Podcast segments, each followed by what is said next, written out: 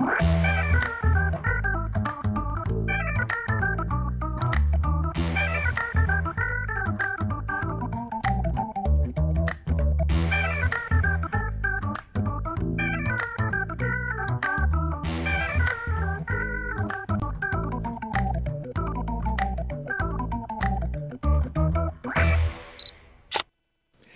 Fala pessoal, muito boa noite, obrigado novamente por estarem aqui agora nessa terça-feira, 18h30, no nosso novo horário. Para você que já está inscrito no nosso canal, muito obrigado. Não esqueça de dar seu like se você ainda está chegando hoje, ainda não conhece, então espera um pouquinho. Se você estiver gostando, você dá seu like, mas eu tenho certeza que você vai gostar. Se você não está inscrito também, se inscreva! Eu sou o Cláudio Galvão, se você não me conhece, e eu vou receber aqui hoje um dublador, diretor, ator e um grande amigo, Alfredo Martins, para a gente bater um papo muito legal. Enfim, tem uma carreira vasta, tem muita história. A gente tá, estava batendo um papo aqui já, né? falamos muita coisa. Vamos repetir, vamos repetir, que tem muita coisa legal para a gente falar, para eles também conhecerem, tá? Então a gente vai bater esse papo muito legal, mas antes precisamos fazer os nossos comerciais, falar do nosso patrocinador, que é o Galvão Studios, é a nossa própria escola de dublagem que você está vendo aí na tela, tá? É o nosso estúdio. A gente ainda está trabalhando de forma remota somente porque a gente acabou é, assimilando muita gente de fora do Rio de Janeiro para que não podia fazer aula presencial e começaram a fazer aula remotamente né, das suas casas. Basta você ter um computador e um fonezinho, uma internet legal, que você consegue gravar ao vivo com a gente numa sala de Zoom com no máximo cinco alunos. Então você tem uma atenção muito legal. A gente fica daqui dando todas as informações necessárias para você aprender como se dubla de verdade, né? Então você vê aí na sua tela em casa o vídeo e o script ali do lado e você fica com a gente o tempo inteiro aqui ao vivo recebendo todas as instruções, tá? Então se você tiver interesse em estudar dublagem, e você pode procurar a gente aqui no nosso Instagram, Galvana Studios, ou no nosso WhatsApp 21 96903 5805, tá? A gente também tem uma outra possibilidade. Se você ama dublagem, mas você não tem a menor ideia de como começar, por onde, você quer ter uma ideia, antes de qualquer coisa, você pode encontrar também o nosso curso Você Também Pode Dublar. Esse é um curso de aulas gravadas, tá? Você consegue ele pelo Hotmart. Você pode. É, apontar seu, seu celular para aquele, aquele QR Code ali, que você vai cair na nossa página também aí direto, tá? É um curso que fala sobre o mundo da dublagem, estilos, habilidades, muitas dúvidas. Eu fiz esse curso assim com o maior carinho ao longo de todos os anos, de todas as dificuldades que eu fui encontrando. E aí a gente vai começando a juntar tudo para facilitar o aluno. Então, esse curso, na verdade, ele não vai te fazer ser um dublador, tá? É impossível você ser um dublador com aulas gravadas. Você precisa fazer aula prática. Mas esse curso a gente tem seis horas de de conteúdo gravado aí. É, eu dentro do estúdio explicando, falando sobre vários estilos, como as coisas que são, é, são é, é relativas aos, aos, estilos, né? Séries, séries policiais, séries médicas, aí vou demonstrando, a gente vai mostrando todo o processo, como funciona. A gente tem uma entrevista também com a grande diretora de dublagem daqui do Rio de Janeiro, que é a Carla Pompilho, falando como funciona todo o projeto, desde quando chega o filme de fora, que entra no, no estúdio, como é feito toda a questão da edição, mixagem, para você entender como é o processo. Enfim, você vai tirar todas as suas dúvidas iniciais. Para que, que serve esse curso, principalmente? Para você falar assim: caramba, não sabia que tinha tanta coisa assim na dublagem, não tenho, não dá para mim. Você não vai gastar seu tempo nem seu dinheiro depois. Ou então você vai falar: que legal, cara, não sabia que era tão bacana, que tinha tanta coisa legal para estudar. Agora vou cair dentro. Os nossos alunos daqui que fazem as aulas ao vivo com a gente, né, pelo Zoom, todos eles fazem primeiro esse curso, porque isso elimina várias dúvidas iniciais. Então você não gasta o seu tempo, que é da prática.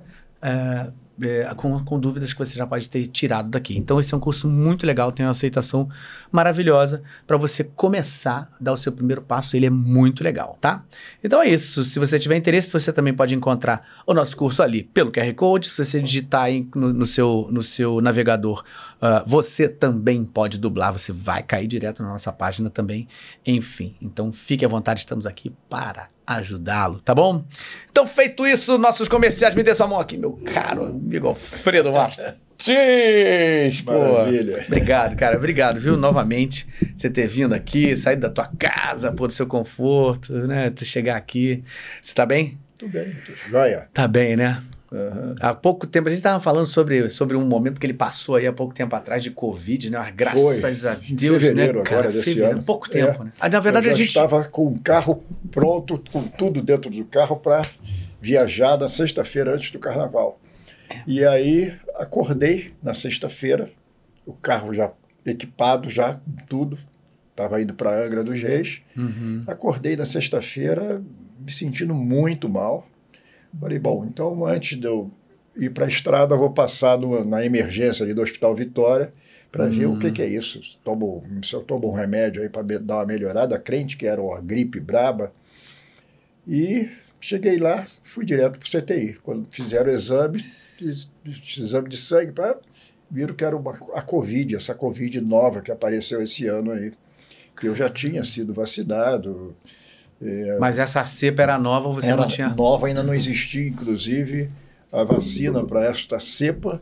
Ela surgiu uma semana depois que eu estava internado. Putz, que é a tal da, da bivalente, né? Isso. É, também E já tomei essa. fiquei 20 dias no CTI, muito mal. Caramba, Alfredo, que loucura, né? 20 dias no CTI, cara. É, muito mal mesmo. Mas você ficou sempre consciente? Sim, não, eu às vezes ficava.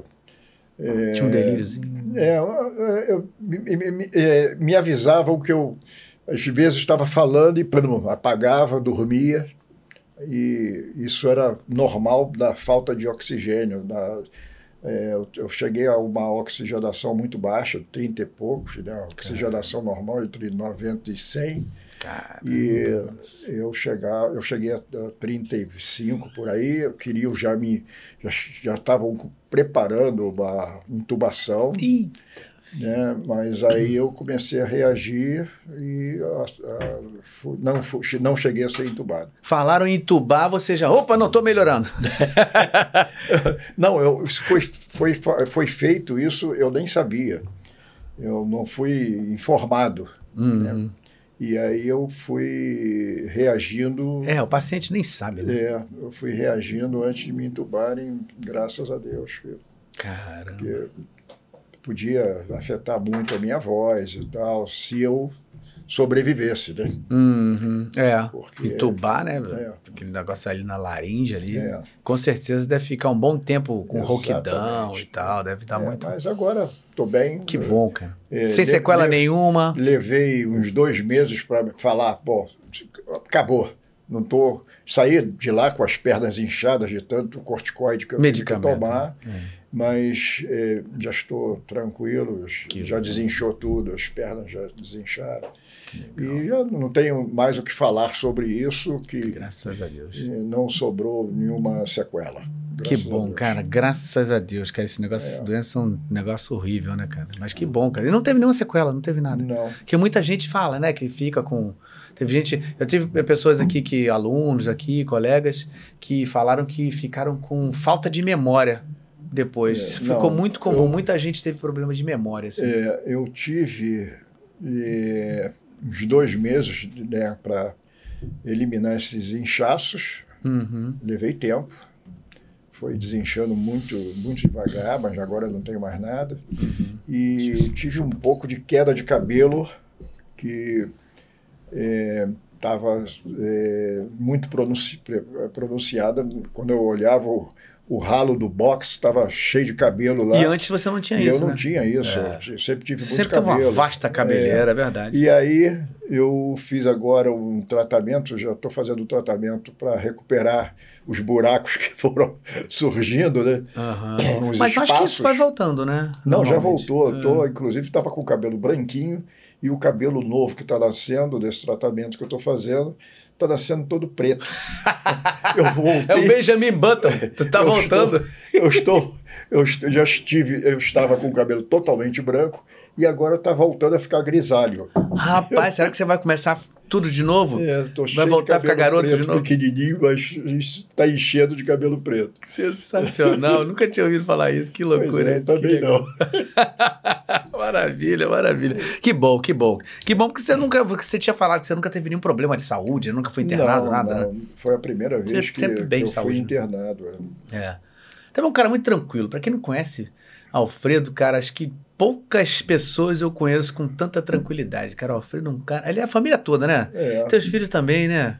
exatamente. Todo mundo muito tranquilo, assim. Três que eu Fala baixo. educado. Tentei fazer a cabeça para, além de ator, é, se formar em outros, outras profissões e tal. Não entra nessa, Consegui. não. Não entra nessa, não. Eu consegui. A Fabiola se, se formou na Unirio em arte cênica. o Léo se formou em música. Está até fazendo mestrado agora na UFRJ ah, é? Em, é, em música. E ele é instrumentista. E ele é instrumentista e cantor, né? É, mas ele fez, a, ele fez já tá música tá para um instrumento ou foi de não, voz? Não, foi... não para instrumento. Ele, ele, ele, é instru... é... ele toca qual instrumento que ele, ele toca? Corda. Corda. E percussão. Chegou a ser professor do Banda La, Banga La Fumenga. Ah, que maneiro. É, ele tinha um, um, grupo de alunos que pô, precisava ver a, a as exibições que eu assisti algumas, né? De bateria, porra, ele comandando bateria, impressionante, cara. Que legal, cara. É, outra pessoa, era outra pessoa. É, porque. eu me ele... É surpreendia. É, faço ideia, cara. Porque ele te viu um, um, um, caso desse, a gente fala assim, pô, esse cara é mais. Ah, né? E o Léo é todo. E a Ana Paula chegou a fazer administração na, na Estácio, e aí casou, teve filho, teve que parar para cuidar de filho. Então, foi, aliás, minha única filha, que é a mais nova, que me deu dois netinhos. Caramba, olha a pressão, olha a pressão. Aí, Léo. Não, esses dois sempre falam, não, ainda vou ter filho, ainda vou ter filho. Já não acredito. Já não acredita, mas Fabíola também. É, exatamente. Sensacional, sensacional. Cara, realmente essa família é uma tranquilidade só, cara. E agora são três diretores de dublagem, né? É, né? É. Ou seja, Todo mundo foi, foi para a mesma área. É, me, me, perseguiram. É. muito legal, muito legal. Bom, deixa eu só aqui mandar um abraço aqui para os nossos apoiadores aqui, ó. Emerson Silva, abração, cara. Obrigado, tá sempre aqui com a gente. Quem mais aqui, ó? Pietro Oliveira diz, uma das grandes vozes da dublagem brasileira. Oh, muito obrigado, Pietro. É isso aí. É, aqui, ó. A gente tem. Bom, se você ainda não sabe como ser um dos nossos apoiadores, você é só você entrar ali no nosso, na nossa páginazinha que você pode ser um dos nossos apoiadores. Mas se você também quiser, a partir deste momento, que a sua pergunta seja respondida muito rapidamente, você pode usar o nosso super chat. O que é, que é o super chat? É uma maneira, uma nossa brincadeira que você pode ajudar a gente, tá? É, e ao mesmo tempo a sua pergunta aparece aqui, pum, no pop-up é, e a gente consegue responder sua pergunta mais rapidamente. Você vai clicar naquele valeu ali, depois você escolhe o valor aí, olha, simbólico você queira ajudar a gente, qualquer um desses aí, tá? E assim você ajuda o nosso canal e ao mesmo tempo a sua pergunta aparece aqui e a gente consegue te responder mais rapidamente, tá bom? É, enfim, então vamos lá, ó, a gente também tem o nosso Telegram. Se você não entrou no nosso Telegram, entre, que é muito legal. Toda semana a gente faz várias enquetes, as pessoas conversam muito sobre todos os convidados, então fica um fórum muito legal, um bate-papo muito bacana. E toda semana, a gente, antes de, de, de, dizer qual é o nosso convidado da semana, a gente faz uma brincadeira lá. A gente deixa só a figura, dá algumas dicas e não mostra o rosto. E aí começa todo mundo, é fulano, não, não é, não é fulano. Então, então, o Telegram fica animadaço, até o Ares fica, se acaba no, no Telegram até, tá? Então é isso, se você ainda não está no nosso Telegram, entre, porque também você pode mandar perguntas e a gente também responde as perguntas aqui. Então vamos lá, começar com uma aqui do Henrique Mendonça, que veio do Telegram Telegram. Ele fala: Boa noite, Galvão e Alfredo. Alfredo, poderia falar sobre ah, o senhor cabeça de batata do Toy Story e como foi a recepção na época? Muito obrigado, valeu Henrique, obrigado pela pergunta. Então, Alfredo, como é que foi é, essa história do. Eu fui simplesmente um clássico, né? convidado. Né? É. fui convidado para fazer o Cabeça de Batata e foi gostaram. A Disney gostou muito uhum. e continuei fazendo. Mas você não fez teste? Ou foi, foi, não, foi chamado direto? Fui chamado direto. Caramba, e virou um personagem que ficou tipo. É. Virou um, um meme assim Aliás, assim, foram poucos os testes que eu fiz Olha na minha aí. vida, né? É. Eu já fiz alguns testes e tal, mas. Quem normalmente, pode, pode. Quem... Normalmente eu sou convidado para fazer o personagem e, e já direto. Já começo. É. Foi é. engraçado, cara, porque combina muito a tua voz com esse personagem. É. E, e é, é, uma muito... voz que eu faço só engordando a voz, né? É. Por causa do estilo do, é. do senhor cabeça de batata. É, é, é, E ele é meio, meio irritado, né? É, eu, normalmente eu gosto de. Chego no estúdio, quando. Principalmente desenhos, né? eu gosto de olhar a, o personagem e aí eu me inspiro numa voz. Pela imagem. Eu acho que seja adequada para aquela imagem. Pô, que legal. Né? Eu fiz uma série, que eu não lembro o nome nem da série, mas eu dublava um garfo. Era uma série só de objetos. Uhum. E o garfo, eu olhei para o garfo e fiz uma voz assim fininha, porque o garfo era Era fininho. fininho. Combinava com ele. Combinava e É. foi, foi aprovadíssimo. né? Sensacional. Foi, foi um negócio muito bom. É que nem o, o filme da Disney, o, o do Ratinho, como é? o- O, o Ratatouille? Não, Qual do ra- é, esqueci o nome agora. Vamos lembrar, daqui a pouco a, a gente- memória eu bate aqui. lembro, Exato. É, Bernardo Bianca? Bernardo Bianca. Ah, sim. O- Bernardo o Bianca, um Ber- clássico. Pois é, o Bernardo, eu fui chamado para fazer o Bernardo, e quando eu olhei, o Bernardo era um ratinho. Uhum. E aí eu fiz uma vozinha assim pro ratinho e cantava, ele cantava muito no filme e tal. E mantive essa voz que na hora parece que, ah, sei lá, ah, o, o personagem entra em você e você faz emite vozes que você não esperava nem que, que iria fazer, né? Mas o Bernardo, eu foram também dois, três filmes que foram feitos. É, e você E- fez aquele primeiro lá da É, década de, é, de foi- 70, 70 e pouco, se eu não me engano. Foi eu e Ida Gomes. Ida Gomes. É. Não, era um elenco sensacional. Tinha. Mas é, tinha a, a, a nossa. Bianca era uma moça que estava começando na dublagem. Ah, a Bianca era uma. Ela era esposa do Newton Valério e faleceu com 30 anos de idade. Teve, Caramba. um- teve uma, uma hemorragia cerebral e não resistiu. Caramba, que incrível isso, cara. Eu não- É. não sabia dessa história, não. Agora, esse ratinho, você sabe que a primeira vez que eu ouvi, eu não, não reconheci que era você. É, Porque, é claro a que sua voz voz fica muito diferente. era, era, era também mais jovem, porque você também já era muito mais jovem, É. mas ao mesmo tempo você ainda puxou ela mais pra, Ah, sim. pra agudinho, né? É, eu lembro de uma série também que eu fiz eh, quando entrei no estúdio para fazer o personagem, olhei a cara do, do desenho, ah, não, não resisti. Era o Bob, o gênio da lâmpada. Era uma série que passava, inclusive, na, no show da Xuxa na TV Globo de manhã.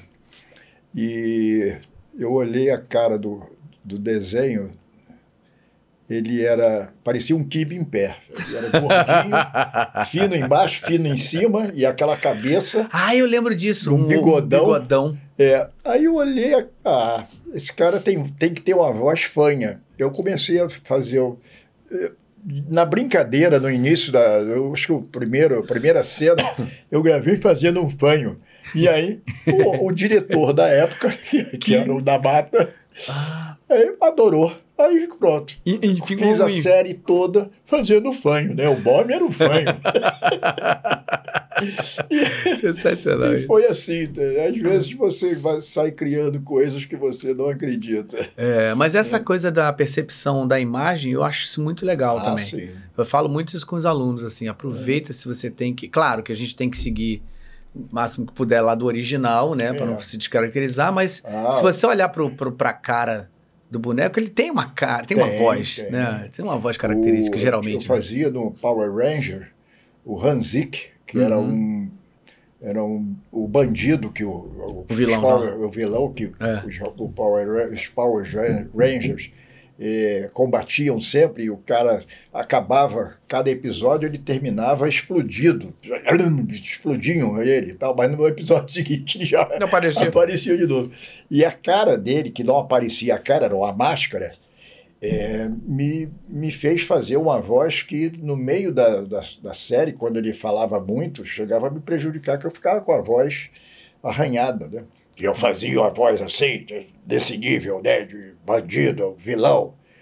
E foi a série toda desse nível e, e foi aprovadíssimo também, por um bandido, um vilão, não pode ter uma voz de galã, então, É. uma voz normal. Então você tem que adaptar. É.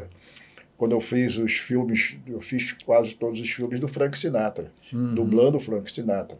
Então eu tinha que fazer uma voz que chegava Próximo daquele próximo voz do à- galã à- ali, do- à- da- à da parte que ele cantava, É. que né, eh, era mantido o original. Né? Então, Uhum. a dublagem eu tinha que manter a voz do galã, Frank É. Sinatra. É, porque também se fosse é. dublar o que o Frank Sinatra cantando ali, meu, é ser ruim de achar, achar voz para é, dublar ele. Bom, deixa eu fazer uma curvinha aqui só, porque temos super chats aqui, muito obrigado aqui, vamos lá, ó. Dubladu site, muito obrigado pelo super chat. Boa noite, senhor Martins. Você dirigiu a dublagem de Tigrão, o filme. É. Você lembra desse? Sei as Lembro. falas de cor até hoje. que legal. É, obrigado por Dublado fazer parte da, da minha Double vida. Double Sound. Double Sound? É. Ah, legal. Obrigado por fazer parte da minha vida. Era, é, era, eu dirigia também o Ursinho Pur, a série. Uhum. Aí, ó. É, é isso aí. Tigrão. Mas aí, filme. nessa época que você dirigia, o Poo ainda era o Marcelo, né, Coutinho? Era. Uhum. É porque eu não, eu não, me lembro de. que eu faço o Poo agora, depois que o Marcelo uhum. parou, eu, eu comecei. Mas acho que eu não cheguei a fazer com você dirigindo, acho. Eu acho que chegou sim. Cheguei? cheguei? É, acho que sim. Lá na Double? É. Não, mas lá na Double ainda era ele. Não, mas teve um momento que ele parou. Não, então era ele. Então, era ele. Na época é, da Double. Na época da Double era ele, é, porque ele era, ele era. O estúdio era né, dele, é, né? Do, do, do, do, do Dorei naquela época. É. É, lembro que aquela época, quando, quando a Disney tava lá ainda, é. é era ele que dublava. Muita, muita coisa, por exemplo, o Ursinho Poo eu dividia quando tinha, é, pegava o dia inteiro de, de direção, às vezes eu dividia com o Maurício Seixas. Maurício. Uhum. É. Eu fiz muita coisa de direção dividindo com o Maurício. É, é mas eu fiz coisa com você na Double Sound. Ah, sim, com certeza. Fiz. Você trabalhava muito. Transformer, ali, né? chegou a fazer? Sim, sim, é, fazia. Eu dirigi o Transformer. É, Ursinhos Carinhosos. Que, aliás, meus filhos, os três, começaram praticamente o, no Ursinhos Carinhosos, porque... Dublando. É, é dublando, porque eles, eu levava os filmes para casa para assistir, para poder escalar, fazer o montar o elenco né, da dublagem. Uhum. E aí eles ficavam assistindo, adoravam assistir Ursinhos Carinhosos, e aí começaram a pedir, ah, deixa eu fazer, deixa eu fazer e tal. E eles tinham que, já e, tinha que idade nisso? E, ah. Por volta de 7, 8 anos de Caramba. idade, eles começaram, porque é, tinha que saber ler uhum. o script, né? Então, é. conforme foram aprendendo a ler, foram dublando. Que legal. É, já veio lá na veia, lá de trás, né? É. E Legal. começaram bem mais cedo que eu. Comecei com 15 para 16 anos. Você? É. é. Mas na dublagem? Na dublagem. Eu primeiro comecei na TV Tupi. Mas, é, 15 mas, anos. Sim, é, como atuando como você mesmo, como é, ator. E, né? e na dublagem eu fui. Eu comecei a dublagem que no final do ano, quando eu completei, eu já estava fazendo 16 anos. Lá, eu, faço, fiz 16 anos em dezembro uhum. Eh, de 62 e, e acho que em outubro, novembro, eu fui chamado da Herbert Richa para ver se eu conseguiria me dublar. Eu fiz uma participação no filme, Boca de Ouro, primeira versão. Ah, Nelson Rodrigues. É, é. E aí eu cheguei lá, me explicaram como é que era a dublagem, como é que se fazia e tal, e entrei no estúdio e... Para se dublar. É, e gravei. Aí adoraram viram que eu tinha jeito para dublagem, porque eu fiz tudo de primeira logo. Ah, aí, que legal. Aí não pararam de me chamar mais, né? Eu fui contratado ah, também. Entendi. Então você começou primeiro então. se dublando. É. Aí quando Primeira via... coisa que eu fiz na vida, na dublagem. Que legal, cara. Que legal. Porque antigamente era mais. Hoje ainda, ainda se faz isso, né? É. Se dubla ainda. Mas hoje, hoje o som direto já é melhor. Antigamente ah, o som sim. direto não tinha possibilidade de ir para o filme direto. Então, é, não, na muito. época, durante muitos anos, todo filme nacional, fiz muito, fui, fiz muita dublagem de filme nacional, porque o filme, né, todos os filmes é, precisavam ser dublados por causa de som ambiente de estúdio e tal. Então, as gravações que eram feitas durante a, as filmagens só serviam para som guia. Guia. E, consequentemente, é, a, própria, a própria filmadora né, da época fazia aquele barulho do. Ah, é verdade, do, do filme. É. é. E aí é, todo filme tinha que ser dublado. Então não ah. tinha jeito. Eu, eu, eu dublei muitos filmes é, nacionais. Inclusive os filmes da, da turma do Didi, Uhum. que entrava o Ted Boy Marino, que era um argentino, Sim, lembro. que falava mal pra caramba português. Que fazia aquelas E- telequetes também. É, é. E eu, eu, eu era chamado para dublar o Ted Boy ah, Marino. você que dublava ele. É, na- nos filmes do, da turma do Didi. Ah, E, que consequentemente, depois disso, passei a fazer muita, fiz muita turma do Didi como ator na, na, na, na, Na na TV série Globo. de. é, legal. Já na fiz TV muitos Globo. episódios da turma do Didi. Caramba, cara. Mas você começou na televisão, como você falou, na Ah, TV Tupi, né? É, na TV Tupi. E olha o, o, o que que houve, a coincidência, né? o, a coisa inusitada que aconteceu comigo. Eu era cadete da aeronáutica, da- a nível de, de primeiro grau, né? Tinha 15 anos, passei dois meses nos Estados Unidos, pela, fui, voltei pela USAF, era, fui, fiquei dois, dois meses lá Mas você foi porque você hospedado- quis? Não, fui, fui escalado, fui indicado. Na época, eh, existia um, um, um convênio eh, da USAF com várias forças aéreas do, do mundo. Né? E eles faziam uma, uma espécie de, de, de de desenvolvimento né, Uhum. de, de social e técnico Uhum. com esses com cinco cadetes de cada, de cada país. Uhum. E eu fui indicado um deles. Inclusive, um, um dos, dos cinco também era um filho do, do Clóvis Travasso, que era o ministro da Aeronáutica da época, o Clovinho. E passei dois meses lá, até caímos com um Piper Tripace em Michigan, eh, que estava no momento sendo pilotado por um coronel da USAF, Caraca. um Piper que era da mulher dele. E caímos com o avião e nos- so- so- sobrevivemos todos. que história é essa, Alfredo? E quem estava sentado atrás do meu era um Piper, tem quatro lugares, né? O piloto, copiloto, eu estava como copiloto, e dois colegas daqui do Brasil atrás. Né? Um deles era o Clóvis Travasso, Clovinho, que estava sentado atrás de mim, foi, o- foi único que teve um hematoma na, na testa, fez um galo na testa, porque bateu no encosto da. da Fizeram um pouso forçado, assim, tipo, foi não, o quê? não, foi, foi for- Batemos numa torre de transmissão, Ih, num cabo de torre de transmissão. Antes de pousar, o aeroporto ainda estava longe. Uhum. Ele embandeirou, esqueceu, no mínimo, esqueceu que o trem de pouso não recolhe. porque O Piper Uhum. Tripace era aquele monomotor com um popular teco-teco, né? Uhum. Com o trem fixo. E aí cutucou na- no cabo e embicou. E não, não sobrou nada. Eu tenho até hoje um pedaço do para-brisa do avião. É mesmo? É. E vocês não sofreram nada contra? Já Nada. estava... Não, caímos no mato, fo- ajudou muito né, a amortecer. Ah. E aí fomos andando para a pista do aeroporto, pelo mato. E a sorte também que o avião não explodiu. Não explodiu, por- é. que normalmente quando bate acaba podendo, pode explodir, né? Por causa É. do combustível. É a asa, né? É, e aí, é, duas horas depois, colocaram a gente dentro de um outro avião e fizeram miséria com a gente dentro. E é uma técnica que existe na aeronáutica para que você, pelo menos existia, para você não, não cultivar medo, Medo. pela aviação, pela, pela, pela, pela- pelo, pelo Ou seja, ar, né? na- é na porrada, né? Tipo É. assim, tá com medo? Tá, joga ele no É. avião de novo. É. Não, e o que fazem? O que fazem com você dentro do avião? É mesmo? É. Tipo, Ah, piruetas, looping, fazem tudo. É, né? E aí você não consegue é, criar o medo. é, já o tá medo ali é uma dentro. coisa que você aprende, né? Medo é uma emoção falsa. Não, medo, ah, não. É, o, o pavor, a fobia, é uma emoção falsa do medo.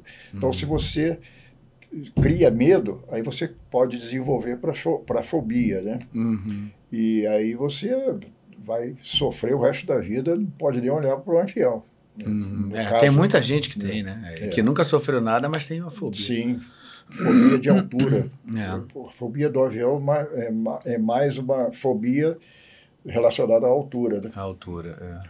Mas é, aí, quando eu voltei desses dois meses dos Estados Unidos, eu parei na esquina da minha rua, onde eu morava, e chegou um amigo meu, Ivan, que eu nunca mais vi depois, de, de, depois que casei, eu nunca mais encontrei Ivan. E o Ivan chegou para mim, pô, beleza, você chegou e tal, vamos, vamos até a TV Tupi, que eu estou fazendo uns papéis lá, estou fazendo, estou trabalhando como ator e tenho cachê para receber, vamos lá. Falei, vamos, não conhecia a TV Tupi por dentro uhum. e tal. E fui com ele, ele foi lá dentro, no caixa, recebeu o cachê dele, saímos, ele parou num grupinho ali na porta do lado de fora, na calçada, grupinho de cinco pessoas, e começou a conversar, e eu do lado dele, chegou um sujeito chamado é, Luiz Carlos, que era diretor de, do, do, Fanta, do Fantástico, do, do Cássio Muniz Show, que era um, um, programa parecido com o Fantástico, um ah, programa de revistas, de revistas, que tinha um sucesso muito grande na época, mas era, era ia ao ar quintas-feiras uhum. à noite. Naquela época não existia VT. Uhum. Era tudo, tudo ao vivo. Ao vivo é. E aí chegou com uma prancheta, escalou um outro, escalou o pessoal todo, chegou para mim, você quer, quer fazer o Rally Galley, o lançamento do Rally Galley? Falei, quero. Escalação de calçada. Nunca tinha entrado numa televisão, num palco, né? Eu já tinha entrado para fazer, fui já, já nos, nos Estados Unidos, eu fui participei de algumas entrevistas e tal, como cadete e tal. Mas aí cheguei, ele falou, olha, é ensaio na quarta-feira e vai ao ar na quinta. Cheguei lá na quarta-feira, na hora marcada, tinha um professor argentino para ensinar o que era o Harigari, que estava sendo lançado no Brasil, o Harigari, uma, uma dança uma da dança, é. época. É. Uhum. E aí era um negócio tão banal, que eram espacinhos para frente, para trás, para o lado, para o uhum. outro. Uhum. E aí me deram, eu, o, fizeram, fizeram um cenário de praia, né? um, um, um, no, no uma areia na, na, no, em cima do no palco. No palco. Um, a, a, uma, uma, um pôster atrás, como se estivesse na praia. e eu, me deram uma. Eu de sunga me deram uma prancha para botar debaixo do braço. Eram Ou seja, você dois, era o surfistão dois rapazes da... e duas moças. E fizemos a dancinha lá, resultado. Foi tudo de primeira, ninguém errou nada e já fui, já fui escalado para a semana seguinte fazer outro quadro. E resultado, comecei a fazer o grande teatro infantil, fiz várias novelas, né, Doce Mundo de Guida e Nós Aonde Vamos e tal. Resultado, fiquei de 60, final de, foi de meio de 62 até 78 na Tupi. Caraca, e muito daí tempo. fui chamado, é, fui chamado para em 78 eu fui chamado para a TV Globo para fazer o, as novelas na TV Globo. E como é que era ali? Você era ali na Urca, naquele onde era aquele. É, onde era o cassino, cassino da Urca. Da Urca né? É. E como é que era aquela, naquela época assim? Porque assim, depois tinha, eu. Tinha um, um, um, palco muito bom, grande, uma plateia enorme. E né? todos os programas eram num, como se fosse feito num teatro mesmo, Exatamente. né? Que era com câmeras, mas é. era com plateia ao vivo. É, plateia. Era sempre esse mesmo. Era esse shape que. Uhum. As novelas é que eram gravadas no, nos estúdios fechados e gravadas não. Isso feitas ao vivo. é, eram, eram feitas ao vivo, mas depois que veio o VT, quando eles no meio, nesse meio tempo aí apareceu o VT e foi um problema porque eram equipamentos que ninguém tinha Sabia, muito, né? muito conhecimento, não tinha muito, muito, muito técnico ainda para desenvolver o, o, o trabalho do uhum. VT. E eu Para lembro, operar mesmo, né? Exatamente. Eu lembro que às vezes nós estávamos gravando um, um tijolo do, da novela e a primeira parte estava no ar e aí não, te, não dava tempo, porque quebrava, porque enguiçava, e aí não dava tempo de gravar o, o segundo tijolo para poder, depois do comercial, entrar, entrar no ar. Aí ou ia, ou ia ao, ao vivo, vivo, ou o locutor de hora chegava e falava: senhores telespectadores, eh, por motivo de falta de luz da região, na, na região oeste da cidade. Sempre falava da região oeste, porque era mais provável não ter luz. Luiz. É, e atendendo a pedidos dos nossos telespectadores, vamos eh, reprisar o prime a primeira parte da novela. Para dar, Pra dar tempo de terminar. fazer- E eles reprisavam a primeira parte para dar Que tempo de reprisar a segunda parte, cara. Então, aí, é- e assim foi é, o surgimento do VT. Cara, E era um hein? equipamento enorme, uma fita dessa largura, né? É, um, um rolo enorme também. Uhum. E hoje em dia o VT é tudo um HDzinho, né? É, tudo micro, micro. É, Muito bem, deixa eu fazer aqui novamente. Olha, vamos lá no Superchat, nova, novamente agradecendo Alexia Vitória, muito obrigado, tá sempre aqui com a gente, também dubla. Oi, Cláudio Ares, Alfredo, boa noite. Boa noite, Alexia, obrigado. boa noite. Temos aqui também, ó, Cavaleiro do Vento, Superchat, muito obrigado, Cavaleiro do Vento. Salve Galvão, live super bacana, parabéns ao grande Alfredo Martins pela carreira. Oh, Lembra- obrigado. É. Lembra quando dublou Homem-Aranha nos anos 60? Ah, como é que não sim. vai lembrar, né? Foi o primeiro, né? Foi o primeiro. Homem-Aranha. Eu Esse eu comecei assistia. no final dos anos 60, 68, por aí, que foi quando eh, chegou o Homem-Aranha no Brasil, mas ninguém fazia fé, né? Era mais uma série, de um desenho animado. Ninguém acredita que ia se E transformar quem no que- trouxe para o Brasil essa série foi o Berbara. Ah, foi o Bermara, da, da VTI. É, é. Mas nessa época ele não tinha VTI, É, ele, ele tinha só uma distribuidora, né? Uhum. É, acho que era Vídeo Interamericana, o nome da distribuidora dele. E ele tinha uma sala que funcionava na rua 20 de abril, pertinho de um estúdio que tinha na Rua do Senado chamada Rio, chamado Rio Sol. Uhum. E eles normalmente trazia trabalhos e mandava para Rio Sol, que era pertinho dele ali. Ele era cliente da Rio Sol. Uhum. E eu comecei a fazer o Homem-Aranha lá. E aí a coisa começou a crescer, os anos foram passando, né? Eu dublei o Homem-Aranha até 78, quando Um nós tempão, paramos né? para fazer a, a greve de, eh, em 78 nós paramos e fizemos uma greve grande de três meses. E eu fui o Homem-Aranha nesse período todo. Uhum. Quem fazia o JJJ era o Orlando Drummond, Caramba, olha. era o meu chefe da, de redação. É, tô ligado, é, é. E aí, e, nesse meio tempo, quando a série cresceu muito e tal, eles passaram a série para o Herbert Richards, que Uhum. ficou lá. E aí, quando nós fizemos a greve de 78, que nós montamos inclusive a cooperativa da Combate, Uhum.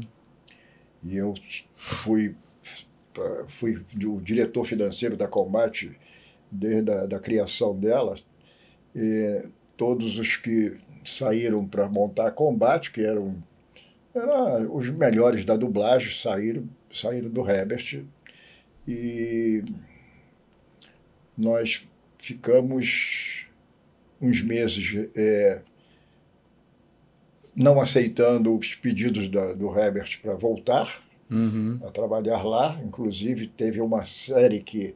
Foram duas das séries que a TV Globo tinha muito sucesso na TV Globo na época, que a TV Globo não aceitou a, a substituição das vozes. Uma série era minha, O Homem do Fundo do Mar. Ah, claro, E lembro. a outra era do Luiz Mota, que era o Kojak. Essas duas séries pararam no Nossa, meio. elas eram muito, de muito sucesso. É, essas duas séries pararam no meio pra, porque a TV Globo não aceitou a substituição das vozes.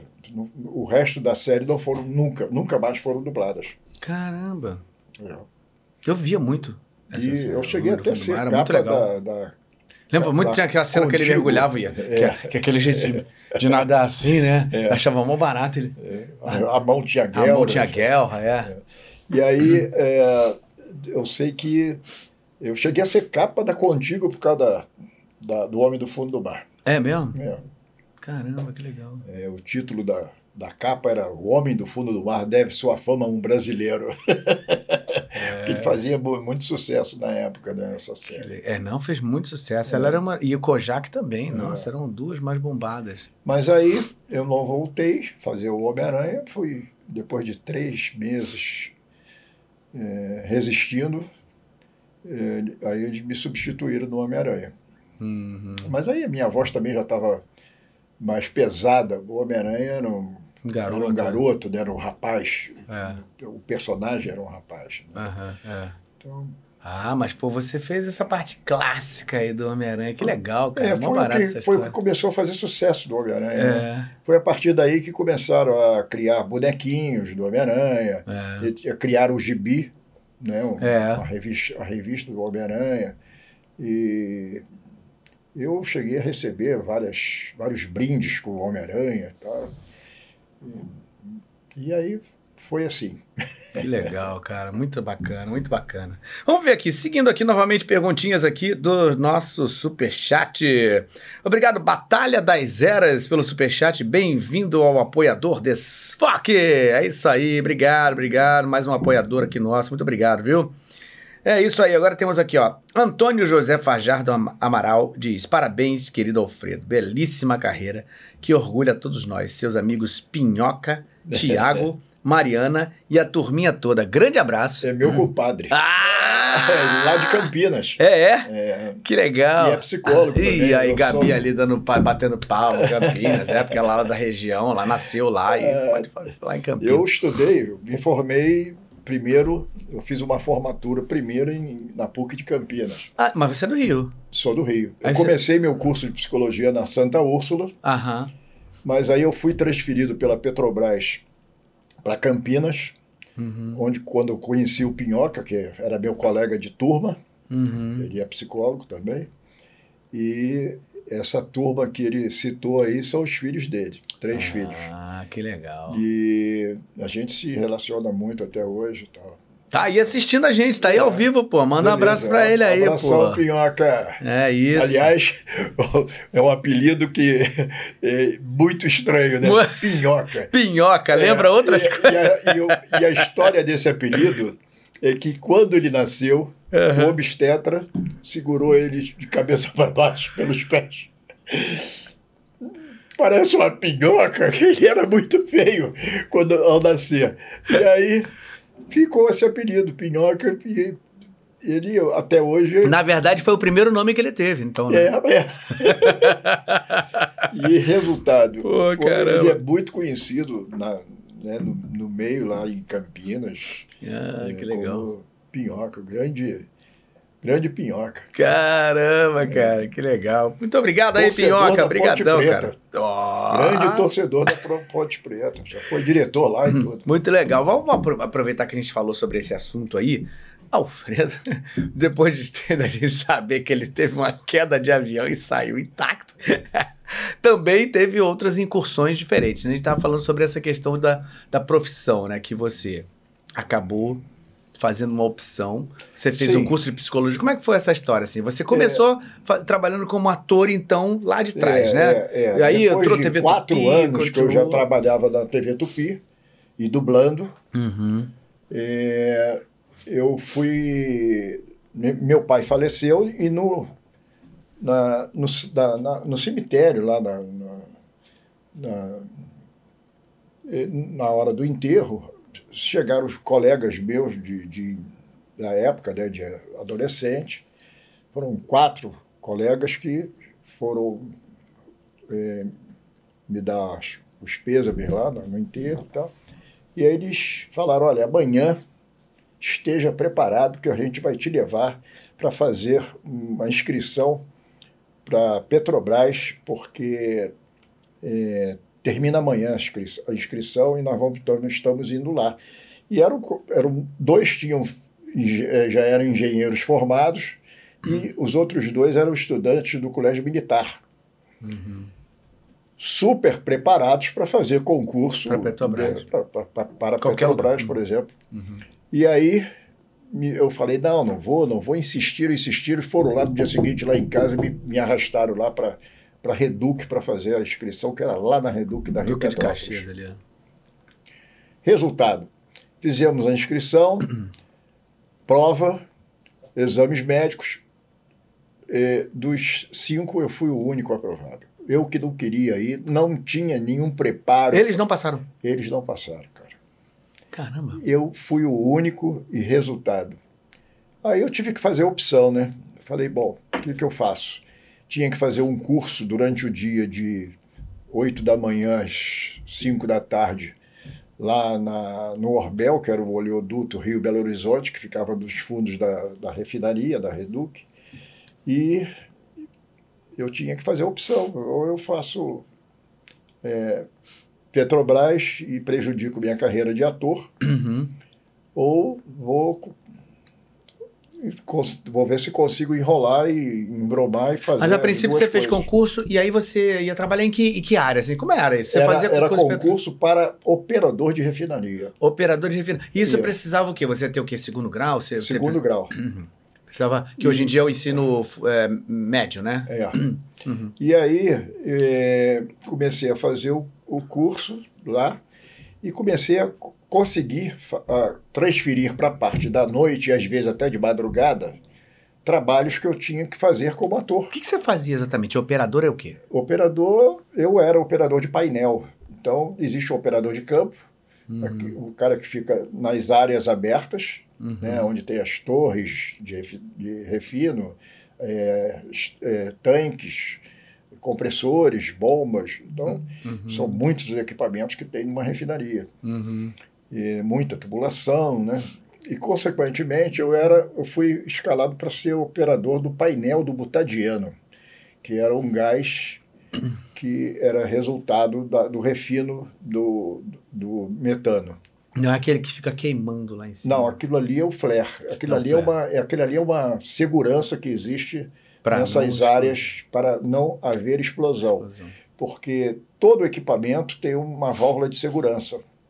Tá? Se aumentar a pressão dentro da- do equipamento, eh, ele não explodir, e aí abre a válvula de segurança que vai para vai o flare para ser queimado lá o excesso de gás que está Uhum. causando o excesso de pressão. Uhum. E, normalmente, quem controla tudo isso é o painel, o operador de painel.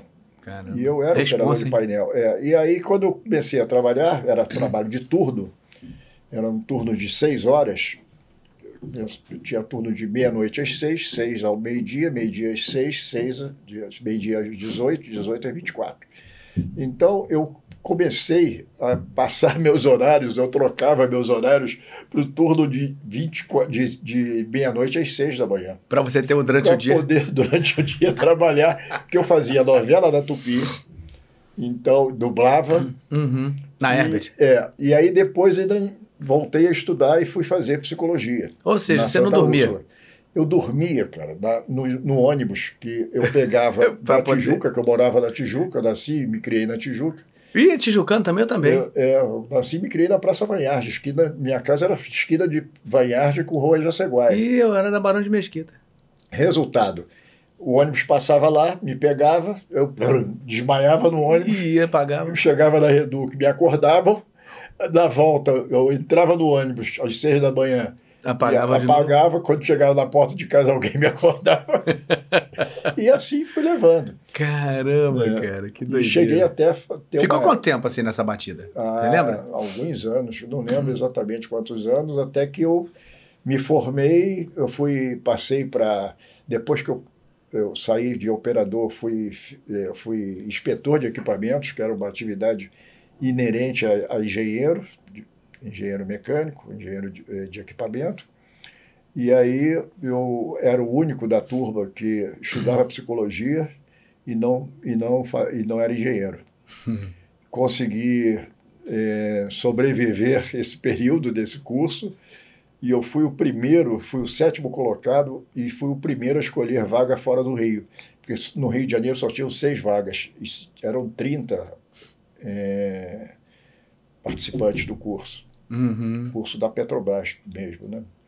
E aí eu a vaga mais próxima que eu encontrei foi em São Sebastião, no litoral de São Paulo, lá no terminal marítimo que tem em São Sebastião. Uhum. Almirante Barroso, o nome.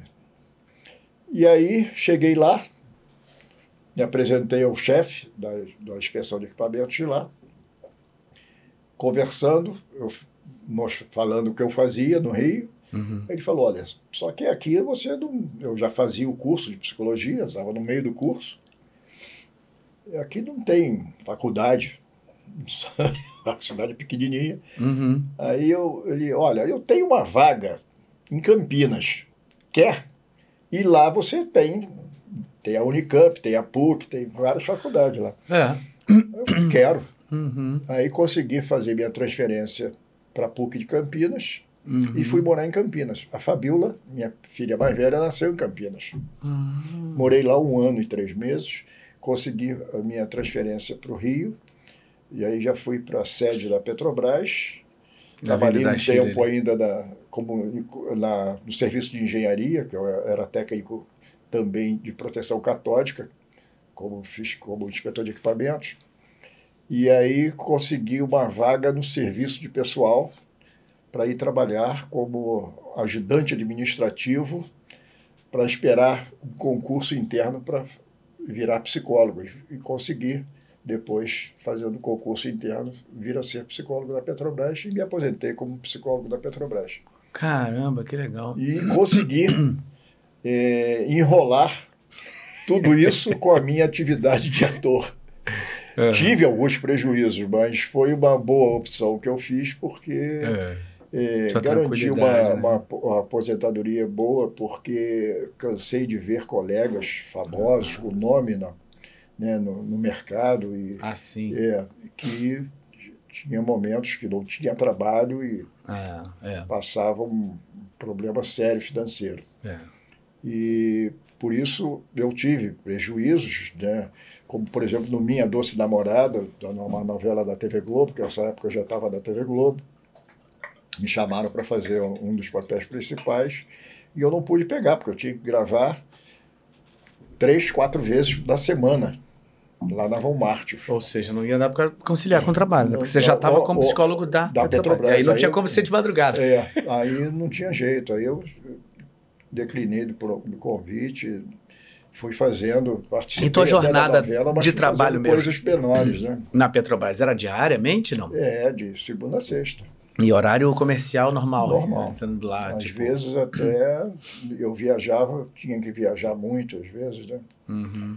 Eu e dava para conciliar nesse período com a dublagem? Ah, dava. Eu usava moto uhum. e dava umas fugidas assim rápidas, ia no estúdio, de moto era rapidinho ia no estúdio, gravava e voltava ainda com o expediente da Petrobras. Caramba, que doideira, né, cara? Quem é, vê a cena não imagina. chefes que foram legais nisso. Foram, é, foram pessoas maravilhosas que uhum. é, entendiam né, uhum. essa a minha necessidade. necessidade uhum.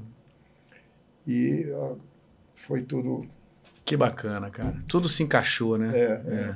Agora vem cá, a tua escolha de ser psicólogo foi de coração mesmo ou foi uma coisa assim, optar? Eu, olha, eu quando criança e adolescente, eu cheguei a pensar, gostava muito de fazer, eu achava que eu, eu poderia fazer medicina.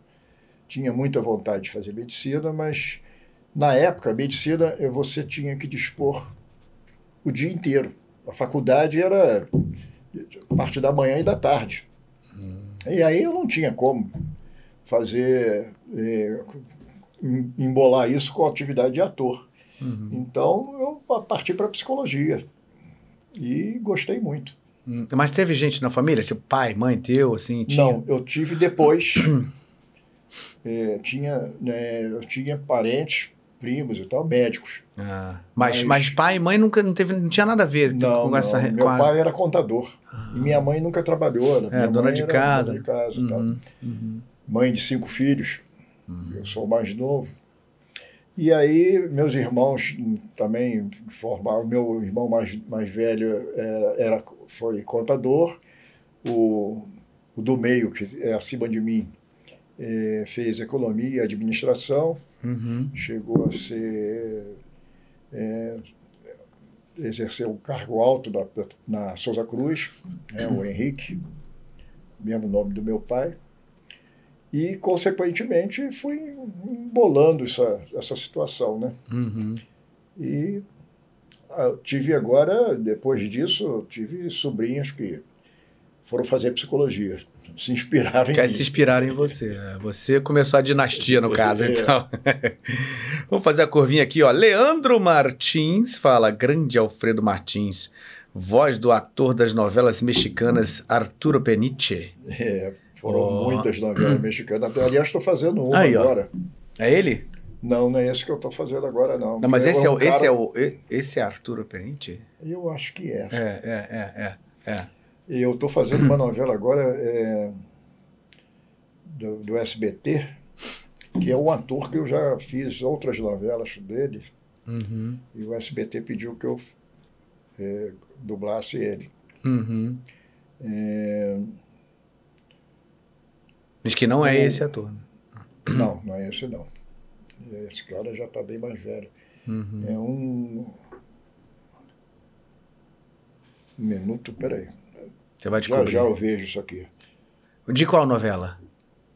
Não, não. eu ator? Tô querendo ver o nome da novela. O nome do ator eu não gravo mesmo. Aí você quer ver o nome da novela que você tá fazendo? É, Ah, agora você tá? É o que? Da, É. da Som? não, da, da Rio Sound. Da Rio Sound. Novela da, do SBT. Tá no ar. Tá no Todo ar? dia tá. Eu tô. é, um refúgio do amor. Um refúgio. Os nomes são É, maravilhosos. um refúgio del amor. E, tá no SBT. Está no SBT. E eu, no outro dia, estava sentado até na, na sala de espera da Delarte, né? de- é, e lá tem aquela televisão que fica ligada direto. E eu, distraído lá, conversando, começo a ouvir uma voz que me era familiar, era eu. Aí eu olhei e sou eu. Tem isso, né? Peraí, conhece essa voz? Já sou eu. Já falei isso, nego fala, ah, você tá brincando, tá mentindo. É, Não, acontece. eu tenho amigos, eu tenho co- as coisas inusitadas, né? Eu, eu tenho um amigo que estava no quarto de um hotel com a esposa, no, na França, e aí deu uma, deixou a televisão ligada, estava namorando a esposa e tal, de repente eu Começou me vê na novela, dublado, Ah, né? dublado. Du- dublado por- em francês, mas era eu na- na- na- olhando para a cara deles. Aí, acabou o namoro. É, Mas, é, isso aí É, porque não tinha como acontece, continuar, né? É. Ó, esse Arturo é, Peniche, ele, ele foi, o, era da usurpadora. Ele era o advogado Ah, da Paulina. É, por- Usurpador. é, Eu porque, lembro. Porque essa novela foi muito bombada, né, cara? Usurpador é um Eu fiz sucesso. muita novela para o SBT. Aliás, na Record eu fiz umas 10 novelas também. É. Mas você como ator Como ou você ator. dublando? Não, como ator. Não, como ator. Aí no REC 9. Ah, legal. E, aliás, a última, eu deixei a novela no meio, porque meu personagem, eles pararam de gravar. Tô crente que, que ficaram me enrolando, inclusive, para me dar o contrato. E três meses depois, que já tinham parado, para mim, não, não me deram mais satisfação, para mim já tinham suspenso a novela, que eu comecei a gravar, gravei uns 20 epi- episódios. E aí eles pararam, não me falaram mais nada. Aí a TV Globo vai me chama para me dar um contrato do Joia Rara. Aí eu fui na TV Globo, assinei o contrato, comecei a gravar o Joia Rara.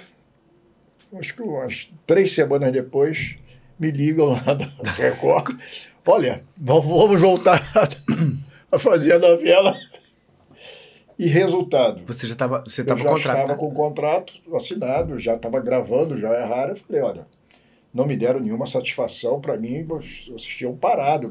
Mas você não Né? tinha contrato na Record? Não, ficaram me enrolando para me Ah, dar o então. contrato, porque achavam até que a novela não ia continuar.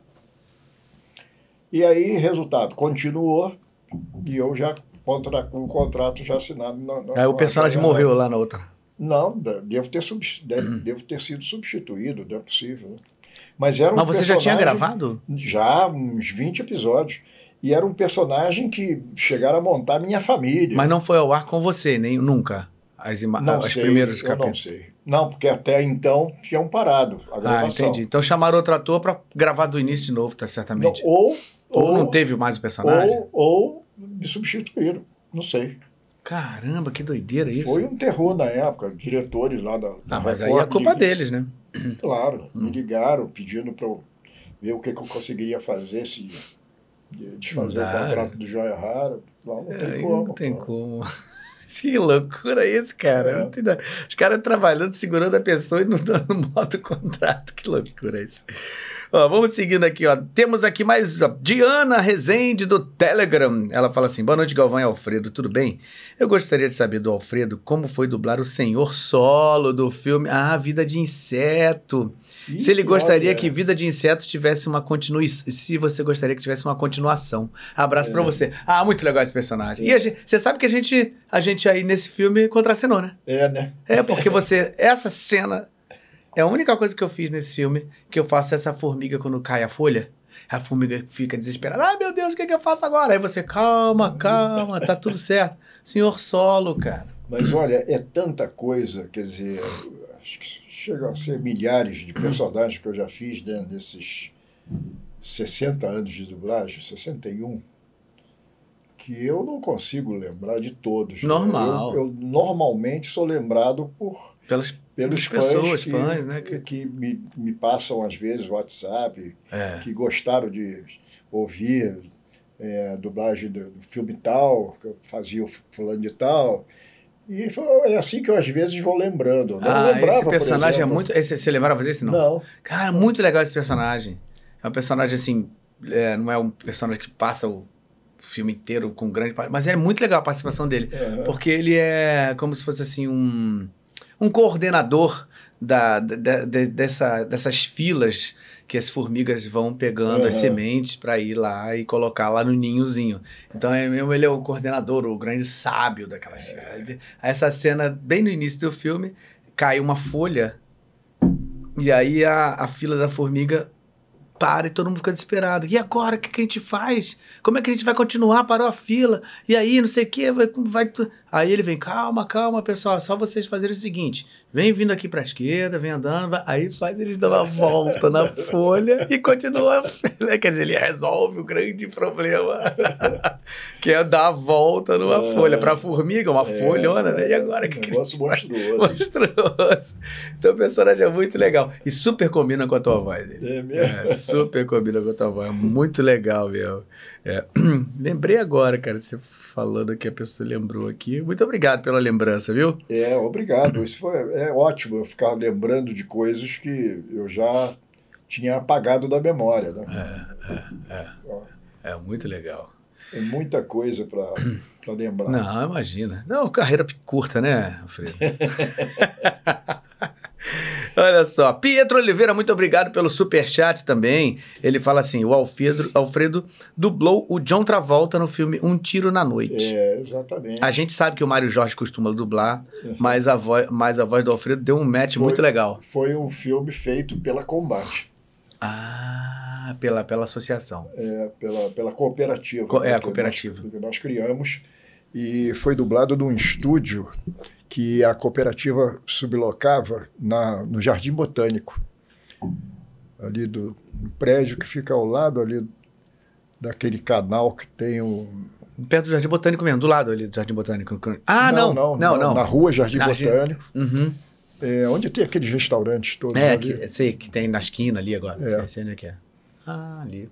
Embaixo, na época, tinha Banco Nacional, É isso que aí. era o banco que eu recebia meus cachês da TV Da Globo. TV Globo, antigamente era o Nacional, é, verdade. Depois que foi pro Itaú. Foi na, é, era naquela agência ali. Olha fazendo e propaganda esse aqui. estúdio Vê era em cima patrocina. do banco, naquele prédio.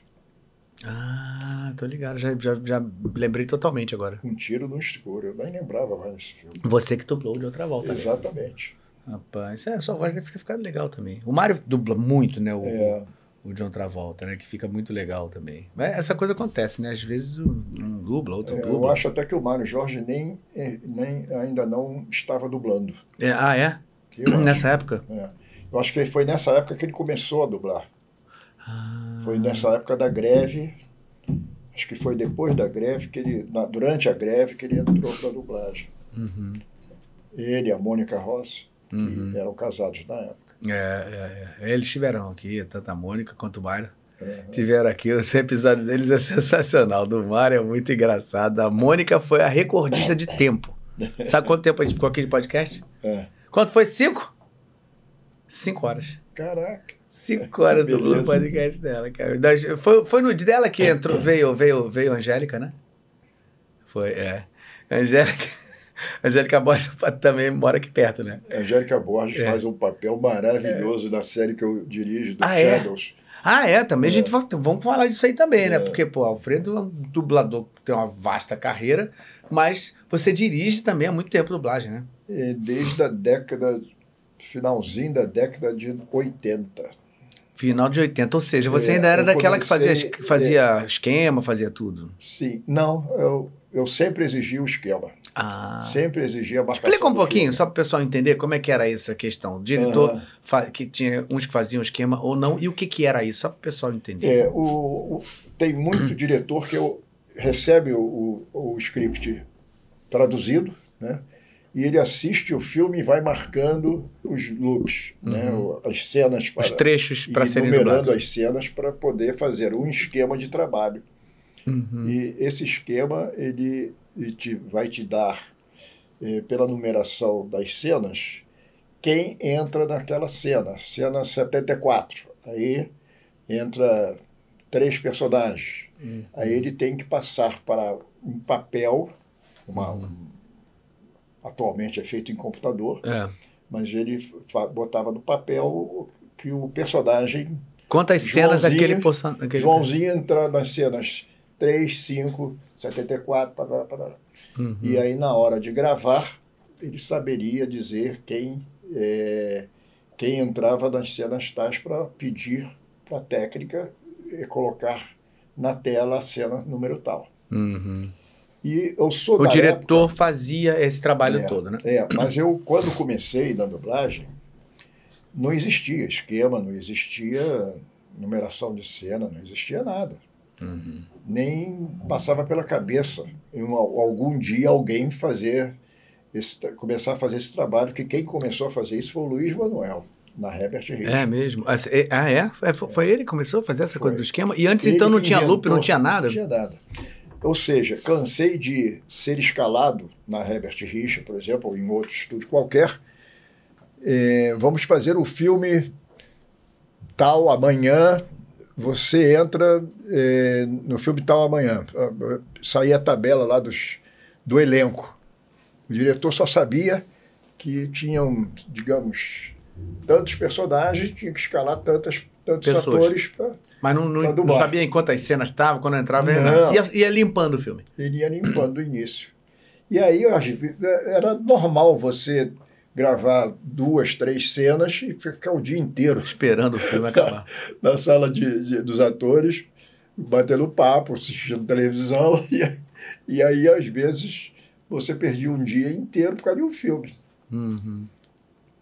Também não existia eh, cachê Cachê. determinado. Então, o diretor recebia uma verba, cansei de rece- acabar de gravar, o diretor botava a mão no bolso, tirava, Tirava o o dinheiro, e te dava o dinheiro na hora. É o que ele achava que você merecia. Exatamente. e aí, aqueles que eram mais amigos do diretor, Recebia ganhavam mais.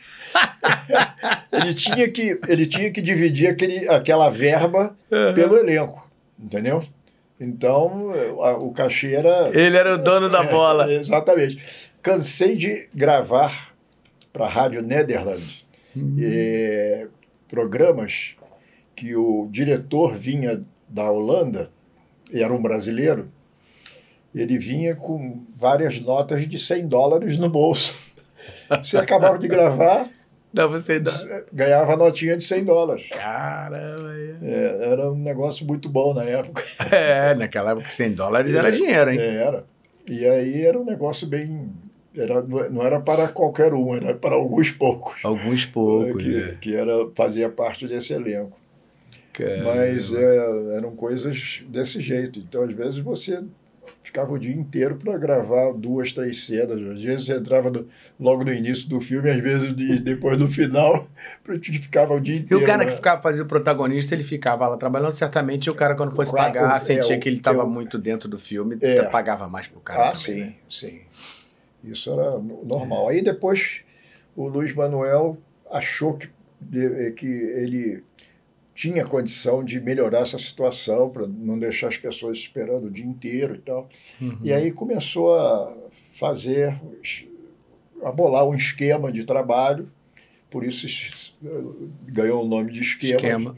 Né? Uhum. A pessoa agora existe os esquemistas uhum. que fazem esquemas eu, por exemplo, quando dirijo, eu já recebo o esquema e o script marcado, cenas, é. né? Hoje já se faz então, até em, em, programa, né? Já, é, já e sai... naquela época é, não existia é, gravação por computador, como é hoje, né? Hoje uhum. existe um programa, Pro, Pro Tools, que você tem várias pistas e você cria quantas pistas você quer e cada ator grava a a parte dele a, separada. A parte dele separada dos outros, mesmo tendo mesmo em, em, discussões, em brigas, em, enfim, esse é o papel do diretor, fazer com que a, é, no final, na mixagem, fique tudo certinho, né? certinho. né? O, as, as, os atores se contracenam separadamente é. e no final dá tudo dá certo. Dá tudo certo, é. Então, mas naquela época, se tivesse 15 pessoas numa cena, Tava as 15 ali. 15 se amontoavam, que era um microfone só, é. para 15 pessoas gravarem assim, um em cima do outro, botavam um banquinho para ficar em planos diferentes, outros se abaixavam. E, e era um terror, cara. Quando era discussão, então, com briga, enfim, às vezes eram cenas enormes e a, ensaiava, ensaiava, ensaiava, vamos gravar, vamos gravar. Aí no finalzinho alguém errava. Hum, ah, meu Deus. É, volta, tudo. volta tudo, grava tudo de novo. Caramba, que E às vezes para gravar uma cena levava. Aí na verdade tempo. assim, tipo assim, um longa, por exemplo, é, levava, leva, se, se fazia num dia? Não. Não, mas eh, normalmente não. Longa, Nessa época que todo não, mundo fazia sem esquema, fazia sem nada. Três dias. Três dias. É. Ia fazendo, chegava no final do dia, falava, ok, vamos parar o filme aqui. Ah, vamos parar. Dia seguinte, vamos é, seguir o filme dali. Tá, é, até por causa dessa dificuldade de pistas, né? É, não dava para fazer. É. Às vezes levava uma semana fazendo um longa. É mesmo? É. Dependendo, né, se tivesse muita gente. É. Aí atrasava tudo mais. Exatamente. Caramba. A contra-regra era feita também durante a dublagem, no mesmo ah, momento. Ah, era? No mesmo momento? Porque era uma pista só para tudo. Caramba! O cara ainda tinha que estar tá lá, o cara fazendo barulho. 15 pessoas ou mais a contra-regra. Uhum, entendeu? Eu uhum. cheguei a ser chefe da contra-regra da Herbert Rich. É mesmo? Eu, eu lembro que tinha aquela caixinha eu comecei, lá. Com... Eu comecei a, a entender tanto da contra-regra que eu ganhei muito dinheiro fazendo contra a regra de cinema, da, de, de 35 milímetros, de filme nacional. Uhum. É, eu, é, eu e o Goulart. O Sim, Goulart lembro do Goulart. O cara que ganhava muito filme para fazer contra a regra foi, foi o, quem criou a MG. Atual, é, né? sim, sim. Ele, ele montou o Clube do Rádio. Pai do Rogério. É, Clube do Rádio, no Rio Comprido. Uhum. E ele me chamava muito para ajudar ele nos filmes fazendo contra-regra. É, quando era lá, e aí, a, a MG começou, lá no Rio Comprido, né? É, quando ele começou a pegar filmes para dublar lá, eu vivia lá dublando também. Ah. É, ele era bem conhecido, né? Ele é. era um nome, o Goulart era um nome bem conhecido, assim, é, do cinema, né? É. E foi aí que eu... É, pra quem não sabe, antigamente se fazia todos os sons, né? Caía uma copa d'água, o cara tinha que fazer... É, não vinha... Não vinha pista. Andando na areia, tinha uma caixa de areia, cara. Exatamente. Pisando. Fazia tudo, né? Às vezes eu fazia briga de 5, 10 pessoas brigando. Uhum. Eu botava caixa de vidro, caixa de areia, caixa de filme velho, né? É, é, pau para dar porrada, porta batendo, vidro quebrando. Eu parecia um louco dentro do estúdio. Cara, isso tinha, que, tinha que ter tudo, sido gravado isso, né? Tinha que ter, tinha que ter tido um making off né, disso, né, cara? E era tudo, era, tinha que ser tudo sincronizado, né? Porque na época, Ficava olhando lá, porrada época, vai comer! Pá, é, e tinha que ficar tudo à sua volta para você não tirar o olho da tela. Da tela, é. E sair dando porrada Tipo, cara, cena de briga de salão, né? Aquelas coisas do faroeste. O cara pegava, o cara jogava assim, entrava é. dentro do balcão, quebrava Porra, vidro, o cara de, de, quebra a garrafa ali. Aquela, aquelas prateleiras descendo. Desceram, é. Caramba, hein, cara. dessa forma. E aí, mas assim, no começo fazia o quê? Ensaiava, sem quebrar tudo, óbvio, Não, né? Sim, Só sim, não. ensaiava. Você, você pegava até as, a- a- as- Você tinha que gravar a cena toda, É, porque não tinha como. Como cortar. Não, não podia cortar, não tinha como emendar. é. Então, no corte de cena é que você tinha condição de. De gravava do início da cena até a, a- a cena terminar. Uhum. E aí, bicho, eram, às vezes eram cenas enormes, Aham. pau quebrando dentro dos, dos salões lá, É. e era um terror. E tava lá o Alfredo. É. Quase numa bateria, né? Quebra copo aqui, joga. Pega um cavalo, corre com o cavalo aqui. Exatamente. Caramba, que doideira, cara. Eu queria ter, eu queria ter vivido essa época pra ter visto isso, Uma cara. coisa que eu realmente... lembro que eu adorava fazer era a mordida de maçã. Era feita com uma caixa de fósforo. Essas Fiat Lux aí, Uhum. comum, caixa de fósforo. Sim, Você passava, na- dava mordida no- com a, na os de dentes de, fósforo. de baixo, na caixa de fósforo. Cara, é igualzinho a uma mordida de maçã. É mesmo. Igual. Se você tiver uma caixa de fósforo aí, experimenta fazer isso. É mesmo, caramba. Eu Eu adorava imaginei. fazer isso. Caramba, é mesmo. Você já saía com fósforo na boca. que isso, cara. Que doideira. Passava, passava o dente de baixo, assim, na, na, na lateral da, da. Lateral não, na, Na lateral, frente, senão você na passava na caixa. pólvora, né? não, Na caixinha mesmo, Não, na parte na- do, na do, parte do, da- do papelão. exatamente. Caramba. Não era papelão, era, era uma madeira muito fininha, né? Ah, é verdade, era uma. É verdade, uma isso que fazia esse barulho da maçã. Ah, tá. Mas por que não fazer com uma e maçã o mesmo? filme velho, filmes 35 ou 16 milímetros, pontas de filmes e tal, Fogo. ou fogo ou é, pisado em mato. Ah. Era perfeito. Caramba, que legal, cara. É. Sensacional. Essas histórias só mesmo. É só esses caras que tem essas carreiras curtinhas aí que dá pra falar, né? Mas gravei muita coisa né, de rádio também. Rádio é é uma atividade maravilhosa. Você tem que transmitir na, com a voz não só a cena, como o ambiente, cara. Você tem que dar uma, uma conotação. Para mim, olha, para mim, a atividade do ator mais difícil é a dublagem. É, porque você tem que coisa. sincronizar e interpretar.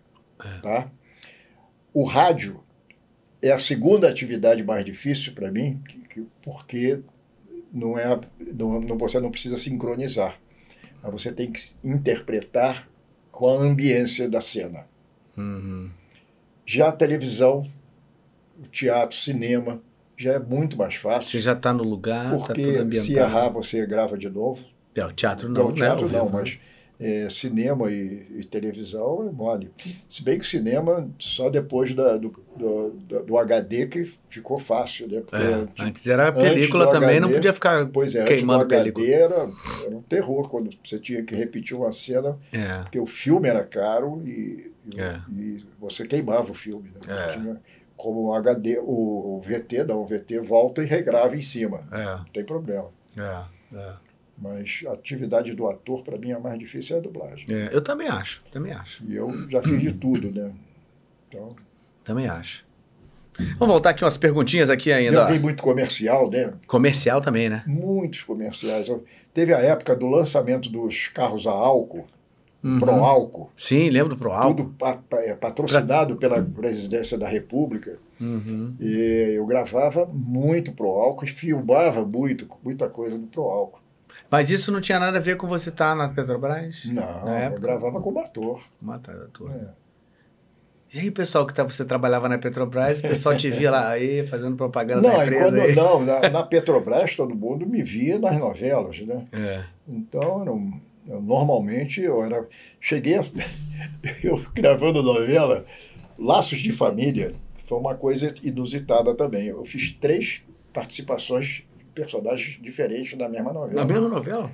Eu fiz um advogado no início da novela, um adv- advogado da, do núcleo do Rio Grande do Sul, que começa a novela no Rio Grande do Sul. Aí fiz um, um, um cara que é um amigo da. uma cena na praia de Ipanema até a noite, mas eu esqueci o nome da, do personagem. E no final da novela, isso foi no meio da novela. No final da novela, me ligam. Pô, tem que tem, dá para você gravar amanhã. É muito texto.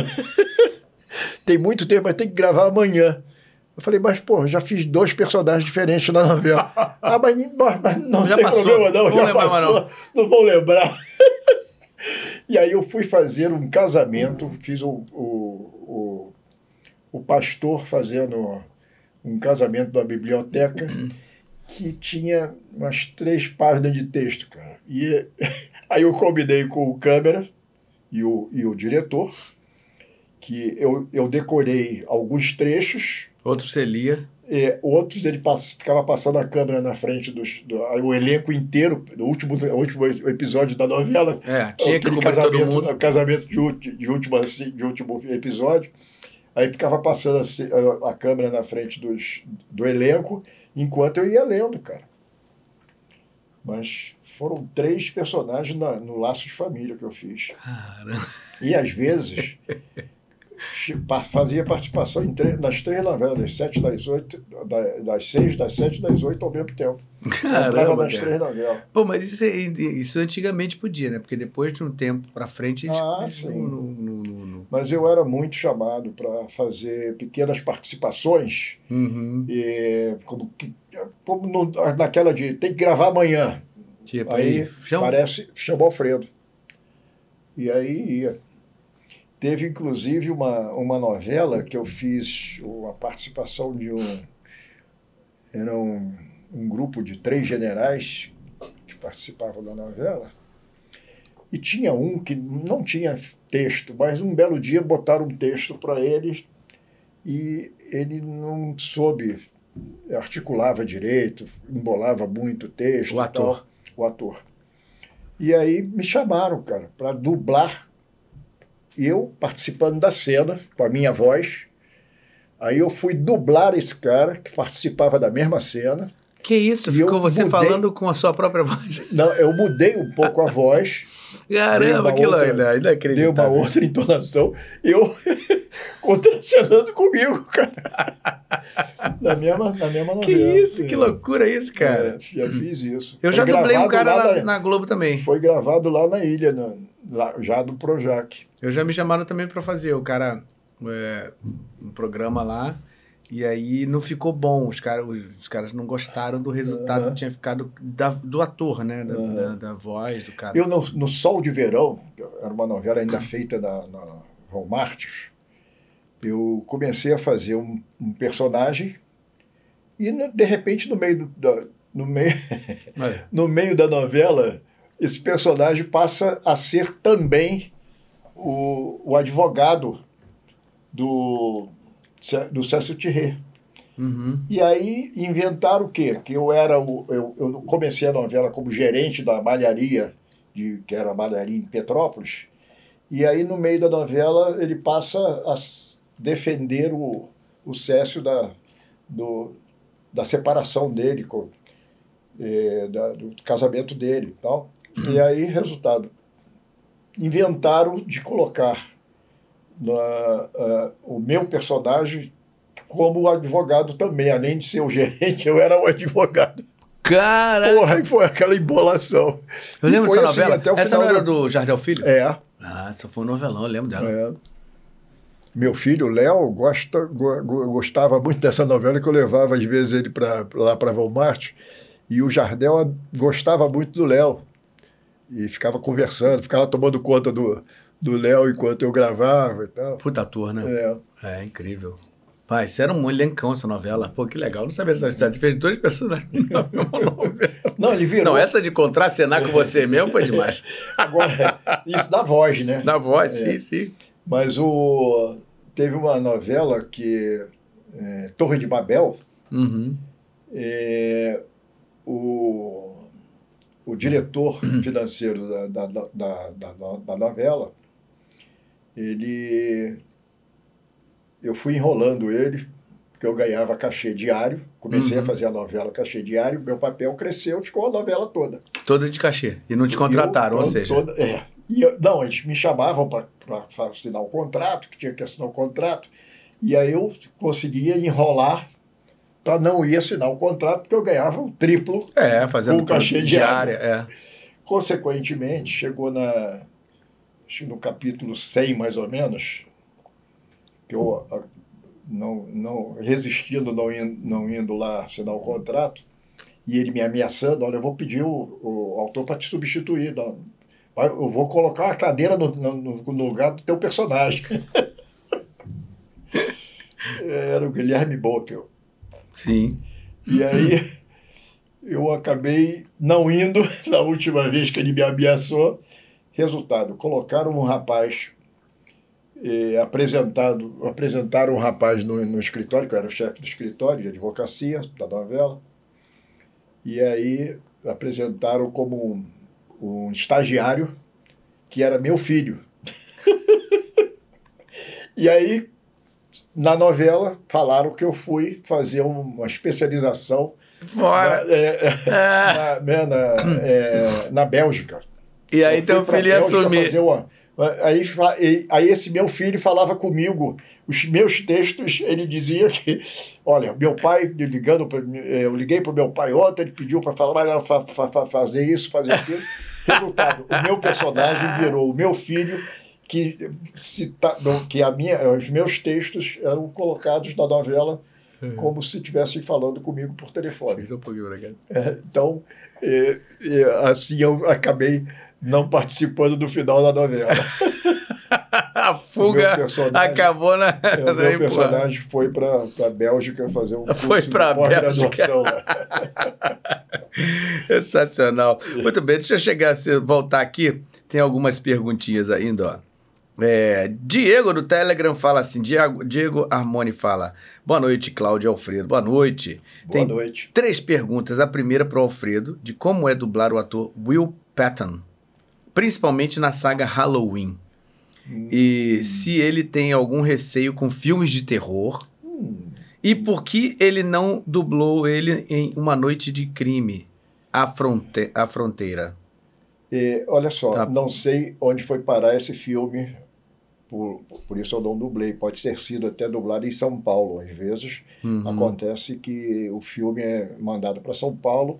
Atualmente não, atualmente eu gravo muito para São Paulo por causa da internet. Eu tenho estúdio em casa, Uhum. desde que surgiu a pandemia, surgiu essa necessidade. Uhum. E, mas eu não tenho problema nenhum É, com filmes de terror. É, aliás, eu até dirijo hoje em dia uma, uma série, é, What We Do in, in the Shadows, que é uma comédia de vampiros, que aliás eu te aconselho a assistir. Que legal. É da Disney, é exibido, se eu não me engano, no Star Plus. Uhum, uhum. Você estava me falando uma outra série legal também, né? Do... É, é, Você tá, tá dirigindo também. é, Only, Only Murders Murders. in the Building. Muito legal. Muito bom também da Star Plus, que eu dirijo essa série também, espetacular. Uhum. Que é uma comédia maravilhosa. Steve Martin, Caramba. É Martin legal. Short, Selena Gomes são os três principais. E o, o Martin Short dá um show de, de interpretação. É maravilhoso o trabalho dele. Você tem dirigido mais do que dubla ou não? Não, é a mesma coisa. Mesma coisa? É. Você tanto. Igual, dirige igual ao que dubla? É, porque, por exemplo, quando chegam muitos, muitos filmes para que eu tenho que correr pra, na direção, eu acabo dirigindo mais do que dublo. Às vezes, por exemplo, atualmente eu acabei as duas temporadas dessas duas séries, então agora eu estou parado com a direção, esperando chegar mais trabalho, mais filmes. E dublando. E, e dublando, então estou dublando mais do que estou dirigindo. Pô, mas isso, Isso aí é uma. é- uma- até é- uma, uma- é uma sorte ou já é uma coisa que você tá Não, conseguindo? é- isso aí é o que é, é- Porque às vezes dá a mesma coisa, né? Tipo assim, tem que dirigir muita coisa e tem que dublar ah, muita sim. coisa. Quando, aí, quando eu estou dirigindo com estou com muito trabalho de direção e eu tenho muitos muitos fixos né, em todos os estúdios eu tenho muitos personagens fixos que eu não posso deixar de dublar Uhum. Quando não são personagens fixos e está me embolando muito, eu peço até para me substituírem na dublagem. Uhum. Mas eu tenho muitos personagens fixos que eu não posso deixar de fazer. Aí você né? tem que ir. Hoje estou dirigindo, vou é, mais tarde. Atualmente só o, o uh, SWAT e o Good Doctor uhum. e as novelas mexicanas que eu faço para Universal, é, Lei e Ordem, da, da, que é da Universal também, e novelas da, do SBT, que eu gravo na Rio Sound, isso são coisas que eu não posso deixar de fazer. Uhum. É. Então, Você falou agora que... de Good Doctor, está substituindo o que o Julinho fazia, né? Que é o Dr. Glassman, né? É, Esse ator é sensacional. Adoro, adoro ele é. sendo dublado pelo Julinho. Claro que o Julinho, tudo que fazia era maravilhoso. Maravilhoso, né? Mas você pegou uma responsabilidade grande, né? De uma é. substituição, mas tá muito legal, né? Exato. Tá, gostei muito. É, no início eu fiquei meio chocado né, em ter que substituir o o trabalho maravilhoso do, do Júlio e, uhum. e foi o, me deram logo as duas séries, né? A SWAT e o Good Doctor. É, é. É, mas assim, precisava ter ser alguém assim, como você Exato, mesmo, então, né? Com teu tipo de Acharam voz. que era a voz mais, mais chegada né, a dele. A dele. E uhum. Tive que, não teve, não teve jeito. Tem, tem mais algumas séries lá tem uma série de uma fazenda lá, que eu não sei nem o nome da, da série, eu não consigo guardar todos os nomes, é, que é dirigida até pela Flávia Fontinelli, que eu faço um vovô, que era ele que fazia também. E, enfim, tem substituir também o Leonardo José, ah, muitas Leonardo coisas, José. que faleceu também, mas ele não, não foi é, atingido pela, pela Covid, como é. foi o Júlio. Uhum. É, o Leonardo teve um câncer de pulmão. Uhum. Então, algumas coisas eu substituo ele até hoje, gravando algumas coisas para Centauro. É, é o que eu falei. O Alfredo agora, tá, tá, a tendência agora é começar a não ter mais tempo nem para escovar o dente, né? Porque, é. assim, dá com vozes na, do teu tipo de voz, com a idade, com esse tipo, estão cada vez menos, né? É. Então, assim, a tendência é ter muito mais demanda do que é. oferta, né? Então... É, eu até andei pensando e achei que é, eu concluí que eu sou o ator mais antigo daqui do Rio. Daqui, pelo menos aqui do Rio, na dublagem. Eu não sou o mais velho. Sim, mais teve, tempo de carreira que você diz é, na dublagem. E atuando. Né? Atuando, né? né? Uhum.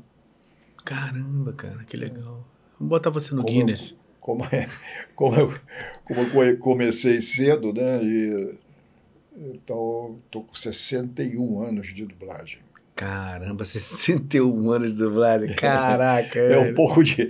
Atualmente, é, muita gente até se espanta, né? Que eu, às vezes, saio gravando sem assistir antes, sei lá.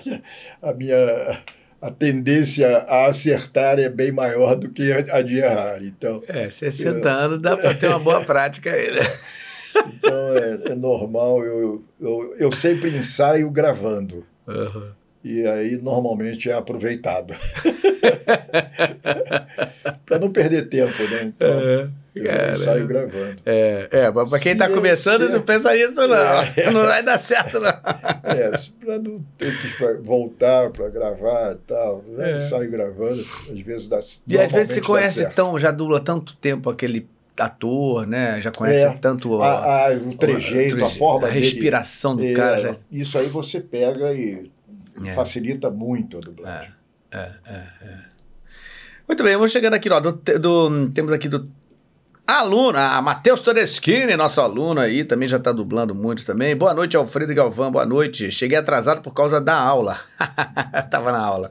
Mas já falaram de Kenan e Kel? É, eu sou o pai do, Hum. Do Kenan e Kel. Uma das melhores séries da é, Nickelodeon. É, esse aí, ó. Ah, e aí, cara? Legal pra caramba? É, muito legal. É. é uma série que durou muito tempo, muito tempo. Foram vários anos aí de dublagem. Uhum. Isso era onde? Da Bluebird. Na Bluebird? É.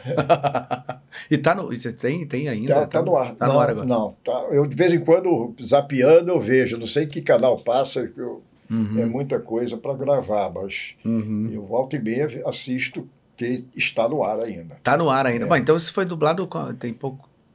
Não, tem muita coisa dublado, né? Umas quatro, cinco temporadas. Ah, tem- já tem tempo isso. Não, eu acho que parou uns, antes da pandemia. Antes da pandemia. É, E aí tá passando ainda. tá. Caramba. Nunca não conheço, não, não vi ainda não. É uma comédia muito boa. É? É. Ah, vou procurar ver. Pronto. Então agora falamos, Matheus Todestini. Obrigado. Olha aqui, ó. Lives aleatórias diz assim: Alfredo Martins sempre foi muito gentil. Lembro quando deu entrevista para o meu site, o Casa da Dublagem. Sua filha Fabiola também é muito gente boa. Olha aí, Aham. tá vendo? Lives Ela deve aleatórias. estar assistindo. Ah, olha aí. Tá assistindo. Manda beijo pro papai aqui. olha aqui, ó. No Telegram também o Pedro fala: Boa noite, Alfredo, Galvão, boa noite. O senhor dubla o Capitão Bumerangue, ah, na Ah, DC sim. há algum tempo. É. Como é passar o bastão pro seu filho? Ah, É. verdade, né? Que, que dubla o personagem já em outras mídias. Viu? Ah, Léo teve que- isso, né? é. Como é que foi isso? Olha, eu- o Léo pegou muita coisa que eu fazia Quando com, com a voz mais jovem, ele foi pegando ao te As vozes se tempo. parecem? É, parecem. É. E é, ele, ele sempre fez também, quando no, no mesmo filme aparece um personagem mais novo e depois aparece ele mais velho, nós dividimos o papel. Ah, Ele dubla o mais novo e eu mesmo o personagem personagem. mais velho. Caramba, É, que legal isso. Léo Martins. É, Pô, isso deve ficar um match muito legal, porque É. realmente as vozes de vocês têm. Bom, é vocês, bem pai e parecido, filho, né? bem parecido. Ele já ca- cansou de fazer retake para mim, É, é mesmo? É. Sério mesmo? né? mas cansou de fazer. Cara, que loucura isso. Muito bem, vamos seguindo aqui, ó. É, ah, olha só, esse cara também é um puta ator, Don- Donald Sutherland. Shutterland. Ah, caramba, esse Cara, cara... eu gravo ele há muito, Muito tempo? É, é isso aí. Ah, eu lembro de, de Cold Mountain também, né? Você dublou É. no Cold Mountain, né? Eu dublei quase todos os filmes dele. É mesmo? A, a Discovery, Ele, foi- ele fez aquele Orgulho... Orgulho e Preconceito também, foi um filme bem... bem acho, eu que, não acho que ele de fez todos também. os títulos. É, não dá pra saber. Mas eu lembro de um, uma coisa que, é, antes da pandemia, um, um ano antes da pandemia, a Discovery queria lançar filmes que até então eles só, só trabalhavam com documentários, né, desenhos, depende do canal. A Discovery tem, sei lá, mais de 10 canais diferentes. Uhum. E eles queriam lançar um canal só de filmes, tipo telefi- telefilme, HBO e tal. E eles compraram um filme do Donald Shutter para lançar como, como lançamento do, do canal. E mandaram esse filme para São Paulo. E aí eh, a Discovery exigia que eu dublasse eles. E o outro personagem que contracenava muito comigo era o- um personagem que eu não sei, não lembro o nome do ator, mas quem dublava ele era o Márcio Simões. Uhum. E aí a Discovery exigiu que eu e o Márcio fôssemos para São Paulo para dublar lá na Vox Mundi. E eles pagaram um, cachê é, diferenciado, que eu exigi. Uhum. né? Pagaram to todas as despesas de avião, táxi, refeição, enfim. E mais um cachê para cobrir essa, esse Terrível, deslocamento. né? Uhum. E pá, aceitaram todas as minhas exigências só para dublar o Donald Sutherland, Aham. para o lançamento do filme que eles queriam fazer. Não Legal. sei, nesse caso, né, poderiam ter mandado para o Rio né, o filme, mas mandaram para Vox Mundi Uhum. e foi feito dessa forma. É, que legal. É, esse aí, eu, é, tem, esse cara é um puta ator, assim, ele tem uma É, É carreira maravilhoso. gigantesca, né, cara? Deve ser muito legal dublar É, esse ele é cara. diretor também, né? E diretor também, né? Agora, uma aqui também que a gente não pode deixar de falar. Esse é sensacional, quase sem cabeça do Harry Potter, é demais. É muito engraçado esse Harry personagem, Potter, que era um fantasminha, é, né? É um fantasma. e ele grava, eu gravo atualmente games. Ah, é, ele tem games. participa, Olha é, aí. ó. games do, do Harry Potter.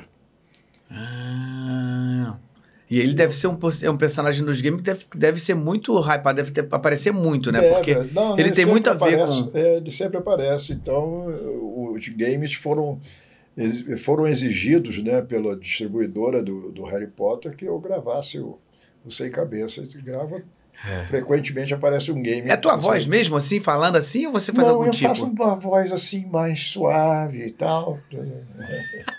voz de fantasma.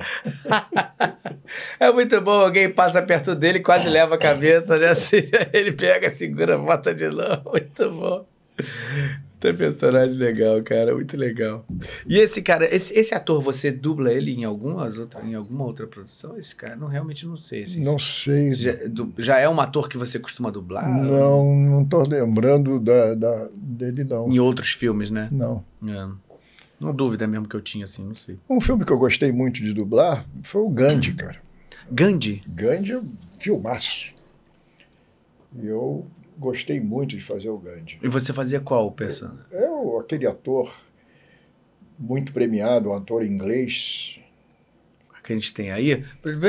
Vai encontrar aí. É, o, o, o ator que filmou o Gandhi, vê aí. Ele é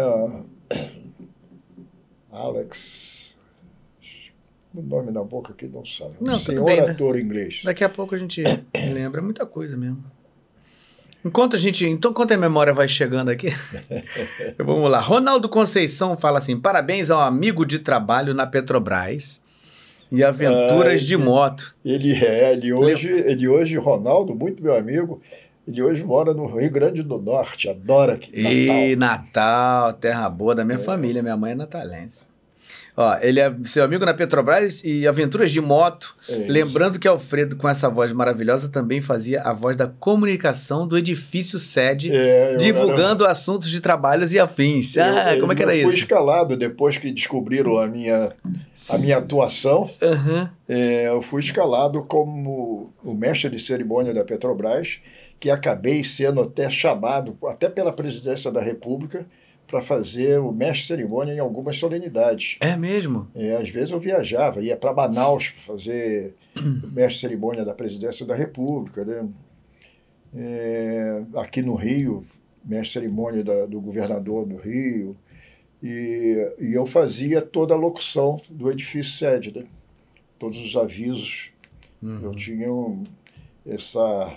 Ah, tinha isso, uma. É, é. Tinha uns avisos que, que passavam dentro É, do é, edifício. toda, todo aviso da, que era, era é, é, divulgado para os funcionários. Uhum. eu que fazia da, no, no, no microfone. Da, Ah, você fazia ao vivo ali. É, Não era uma coisa que você gravava e É, ficava. mestre de cerimônia também é todo, tra, todo, Todo ao todo vivo. trabalho ao vivo. É. Uhum. Eu fazia, às vezes, eh, programas ao vivo da, da sede da Petrobras, via Embratel, TV Embratel, para todas as unidades da Petrobras ao vivo. Uhum. entendeu? Legal.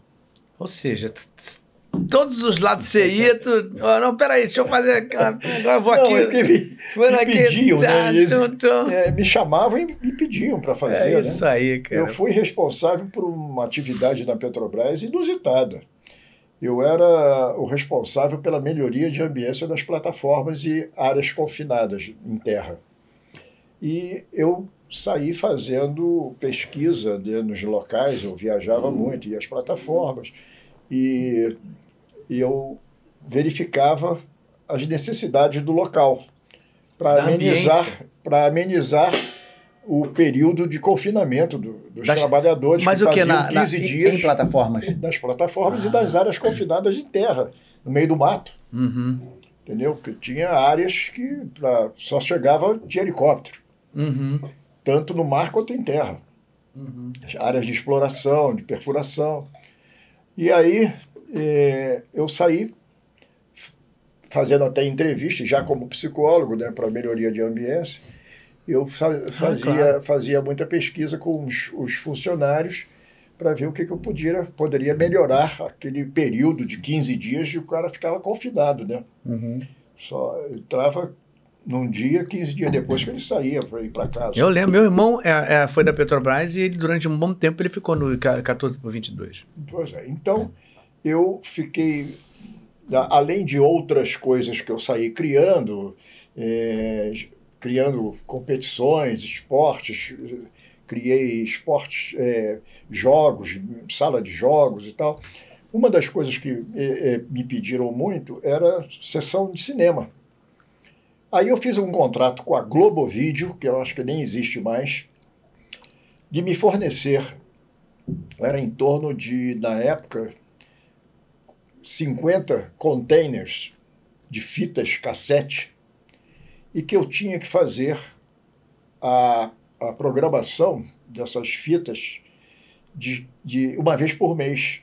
Eu mandava para cada, para cada órgão que tinha área confinada esses containers com diversos filmes. E, com o tempo, fui adaptando as necessidades, aos pedidos da, dos, dos empregados dessas áreas. Né? E pediam de tudo, né? filmes, é, comédias, pediam novelas da, televis da TV Globo, que eu mandava em capítulos. É, dramas, é, inclusive filmes pornôs. É mesmo? É. Ah, para manter tinha, o ambiente é, agradável não, lá. Inclusive filmes evangélicos, tinha Também de tudo. Tinha de tudo. Aí eu tinha que fazer uma seleção. Uhum.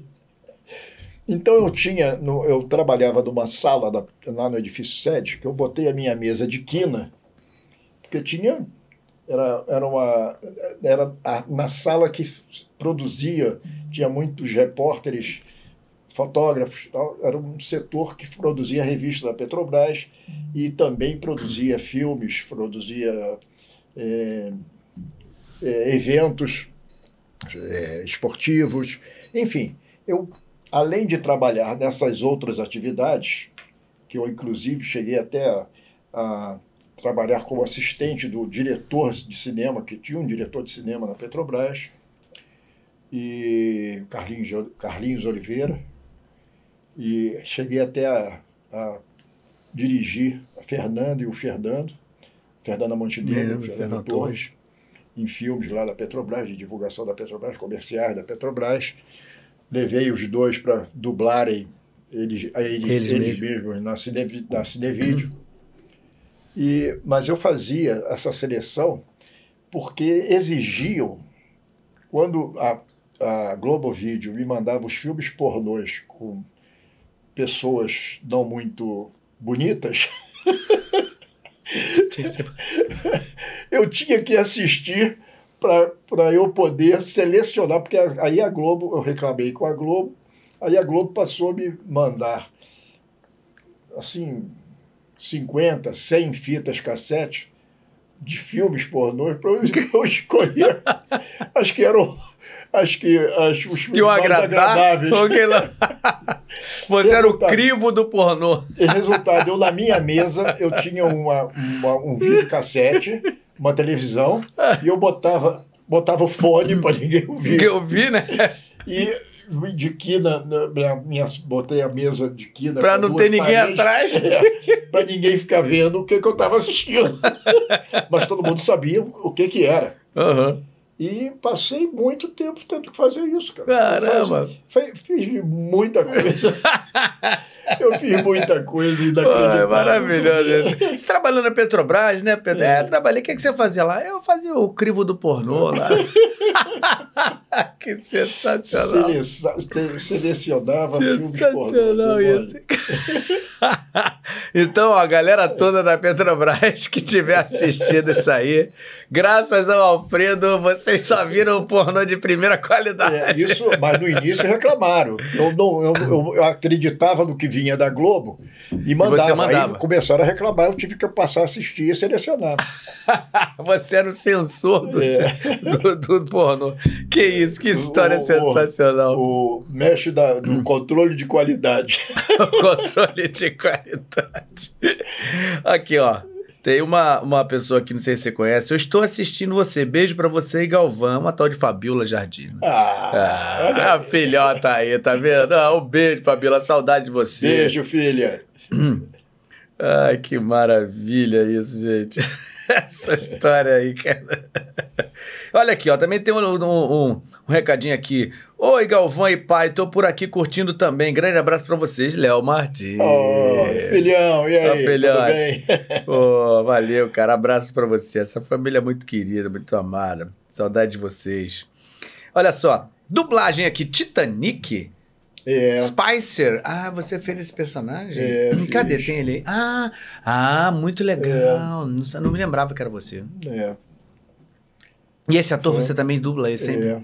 Dublo, de vez em quando aparece aí em filme. É, tipo um fixo teu, É. assim, né? É. Todo filme sempre te chamam É. pra fazer ele. Legal, legal. Esse foi um- também um clássico. Esse foi o que Marlene dirigiu? Foi.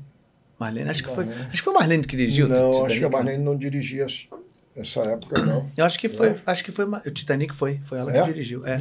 Ela teve aqui. Essa a gente falou disso aí, foi sim. ah, foi sim. então foi. Foi ela que dirigiu o Titanic. Cara, que eu até falei, nossa, essa de Titanic deve ser uma missão. É, encontrei com ela dois dias aí, três dias. Fim de semana passado. Uhum.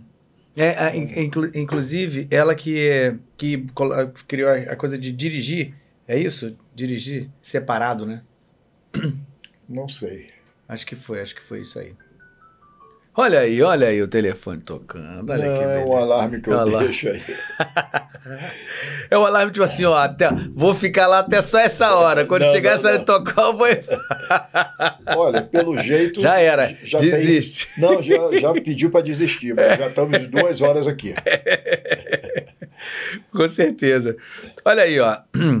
É, ah, aqui, ó, o Gandhi, o ator é, Ben Kingsley. Ben Kingsley. Ah, Esse vo- cara é premiadíssimo na Inglaterra. ah, e você que dublava ele? É, já fiz ele em outros papéis, em outros filmes também. Caramba, sensacional, porque esse filme... É muito doido, né? Porque assim, eu via esse filme, mas jamais Isso aí. ia, jamais imaginava que era você. É, Pô, vou até rever. é, eu isso aí, fiz uma voz assim mais doce. Né? Sua voz era muito diferente antigamente, né? Eu, via, eu vi coisas assim É. agora pra ou- ouvir coisas Bom, suas dubladas. mais jovem, Eu falava, né? caramba.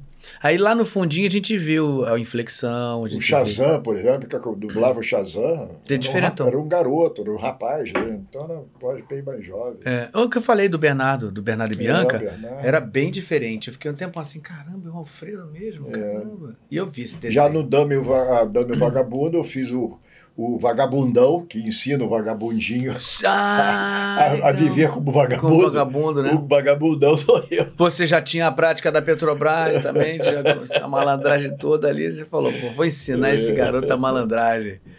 Tá Caramba, que legal. Ah, esse aí é um ator premiadíssimo, é, É. com Ele certeza. é muito bom. É um filmaço, né? Pra quem não viu esse filme, Não, cara, e a é história. Pô, A é- história. Todo mundo deveria assistir esse filme. É, é. Pô, eu eu Eu tenho vontade de rever esse eu filme. Tenho o DVD dele. Você tem, é? É. Cara, eu vou ver esse filme. Gabi não viu esse filme, né, Gabi? Gandhi, tem que ver. Esse filme é maravilhoso.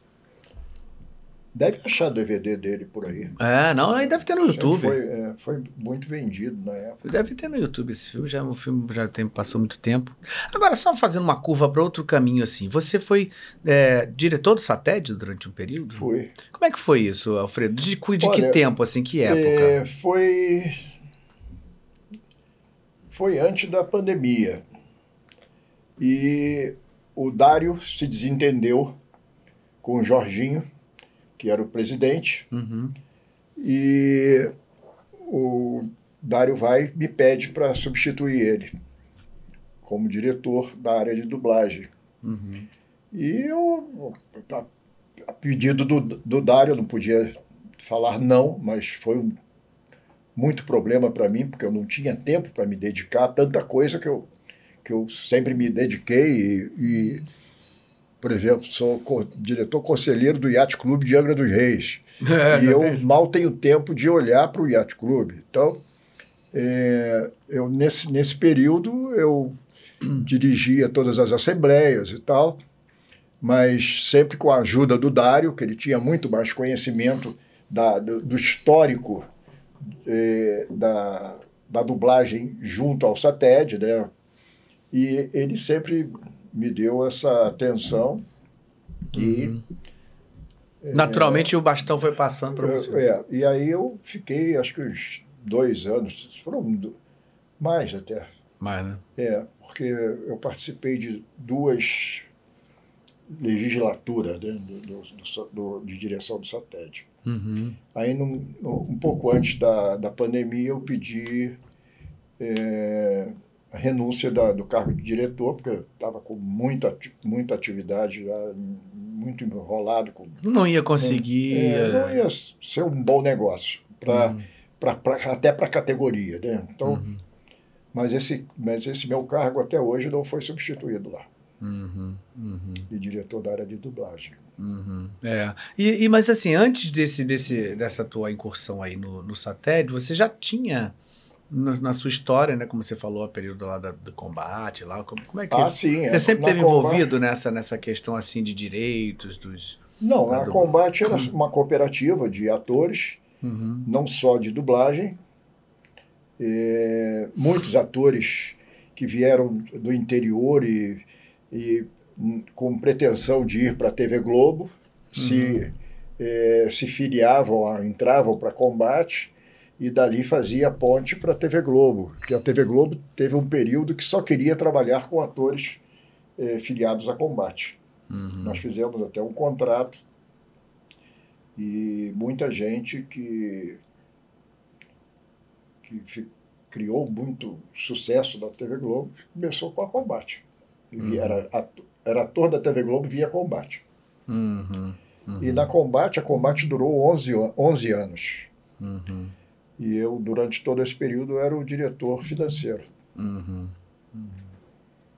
E aí, acabou? Por que razão? Acabou, é acabou pelo esvaziamento. Foram 11 anos que muita gente eh, teve muito trabalho e tal, e aí começou.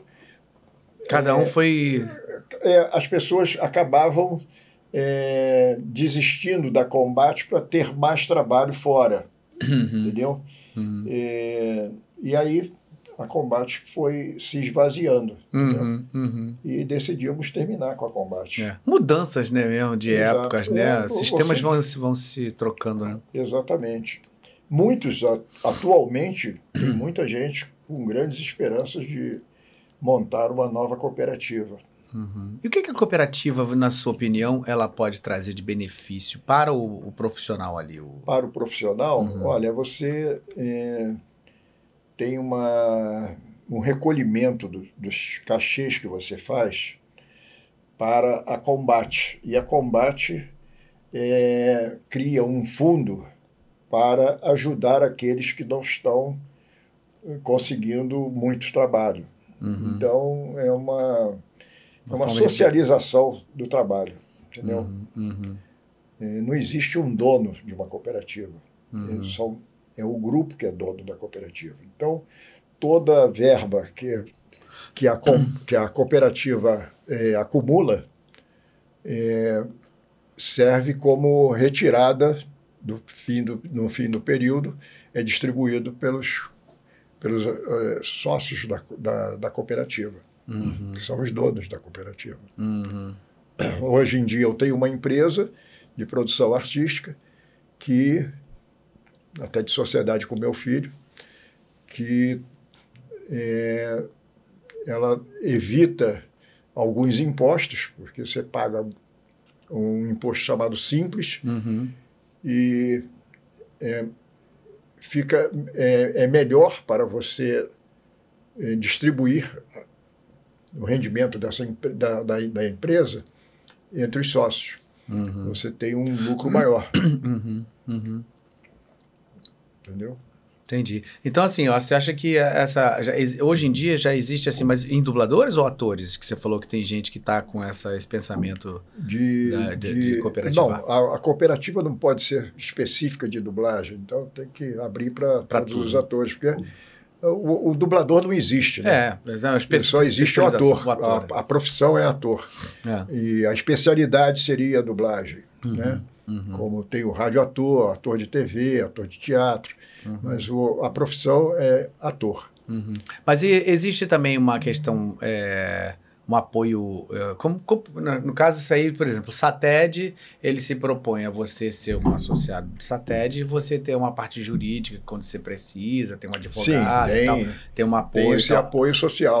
do, do, e a, a cooperativa também se pretende a isso também? Tínhamos isso. Uhum. Nós tínhamos, durante a combate, tínhamos. É, Uma ajuda jurídica, um apoio jurídico ali, se caso isso, necessário e tal. Tínhamos. E assim, você acha que isso também ajuda em relação a autor. negociações? Na, na cooperativa tínhamos até autor. Autor? Hum. Isso ajuda em negociações? Você acha que isso também ajuda? Sim, se você tiver um grupo grande e forte de bons eh, atores, Uhum. isso é, é óbvio que vai pesar numa negociação. Por exemplo, você falou que a TV Globo, durante um período, ela começou quase que exclusivamente a trabalhar com atores que, for, que, que eram da combate. Essa questão da TV Globo fazer isso, para ela, ela se protegia juridicamente, te- te- trabalhando com atores Ah, que sim, fossem da combate? Sim, porque que essa- evitava dela ela assinar contrato com a pessoa, assinava contrato com a combate. Uhum, entendi. Então também isso aí para a própria empresa também é positivo, né? Exatamente. Que ela se sente mais resguardada Exatamente. possibilidade aí futura de problemas contratuais. né? É. É. É, legal, interessante, bem interessante. É, vamos seguindo aqui, ó. É... É... Temos aqui, ó. Ah, superchat, muito obrigado. Sidão Oliveira, Galvão, fui ver o jovem Frank no fim de semana. Que maravilhoso. E que surpresa boa. Minha colega dos tempos de colégio, Fê Biancamano, no elenco. Ah, Fê é uma querida. Pô, obrigado, Sidão. Que legal você foi esse final de semana. Que legal, bacana. Bom, para quem não sabe, eu estou fazendo, estou em cartaz aqui no Rio de Janeiro, no Teatro Multiplan, no Shopping Vila de Mall, na Barra da Tijuca, de quinta a domingo, fazendo um musical sensacional chamado Jovem Frankenstein, onde tem um elenco maravilhoso, Marcelo Serrado, Dani Calabresa, Fernando Caruso, ah, Malu Rodrigues, Totia Meirelles, enfim, um elenco maravilhoso, só de gente com muita experiência, muitos comediantes, para você sentar lá, rir, ouvir música, uma orquestra ao vivo sendo capitaneada pelo Marcelo Ca- Castro, que é um tremendo de um maestro, enfim, trabalho de altíssima qualidade. E você foi assistir. Legal, Sidão, obrigado, obrigado. Então, quem, quem tiver oportunidade, a gente fica até o final, até o final não, até dia 8 de outubro, tá? Ah, eu tenho uma missão dupla lá, porque eu faço, divido, sou alternante do protagonista da peça, que é o jovem Frankenstein, que é Marcelo Serrado. Alguns dias ele faz e alguns dias eu faço. Quando eu não faço o jovem Frankenstein, eu faço o Ermitão, que é um personagem maravilhoso também dentro da história, enfim. Então, certamente, se você for assistir, independente de qual dia que você for, você vai me ver. Mas pode ser que você me veja ou de Jovem Frankenstein, ou Frederick Frankenstein, ou de Ermitão. Enfim, mas vale a pena você assistir de qualquer maneira, com um espetáculo você vai sair de lá feliz da vida. Obrigado, Sidão. Obrigadão aí pela, pela, pelo toque aí, pela lembrança. É, Telegram, temos aqui a Luiz Almeida. Prazer assistir Alfredo no Desfoque. Incrível. Não posso deixar de lembrar de Biff em Tutubarão. Tu- Tubarão. Tutu, ah, Tutubarão de uma boa. Caraca, o, o Biff cara. era o único, o único personagem gente. O resto eram todos animais. Animais, é. Pô, que E legal. Eu dublava o, o Biff. Caramba, cara, agora lembrei totalmente assim que eu adorava assistir tu tu tu tu tu tu tubarão.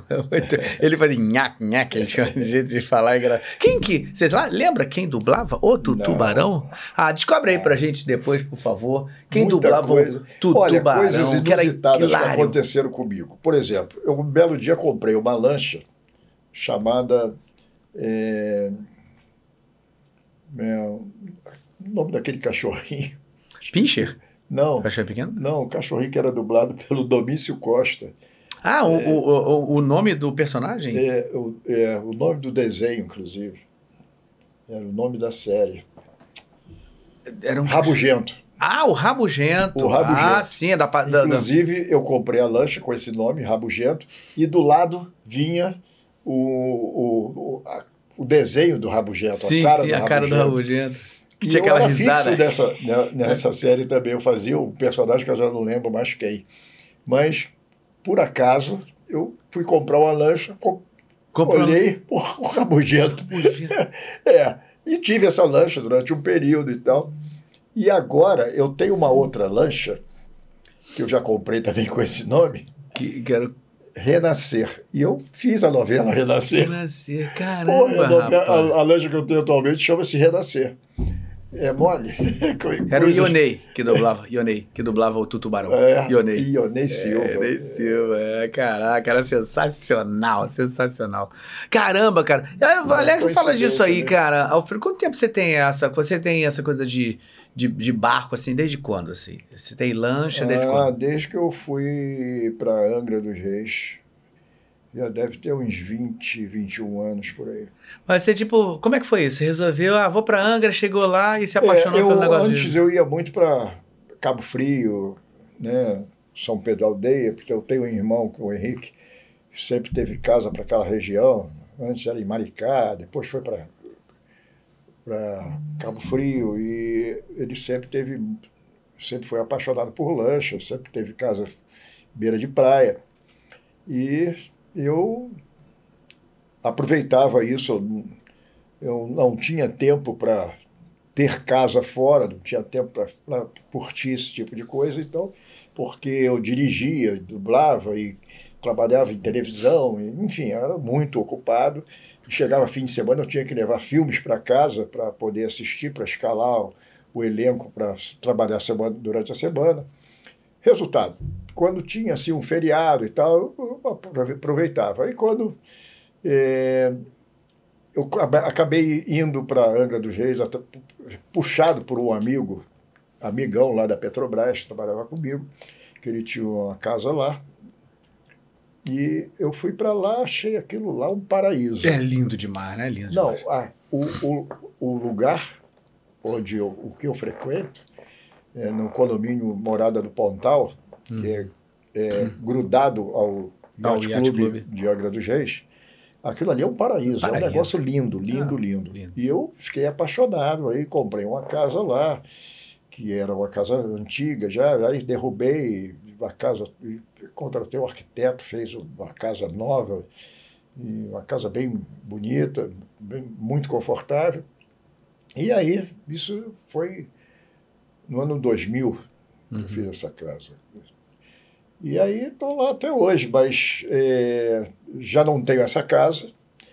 Acabei vendendo na, durante um, um mês antes da pandemia. Pô, que sorte!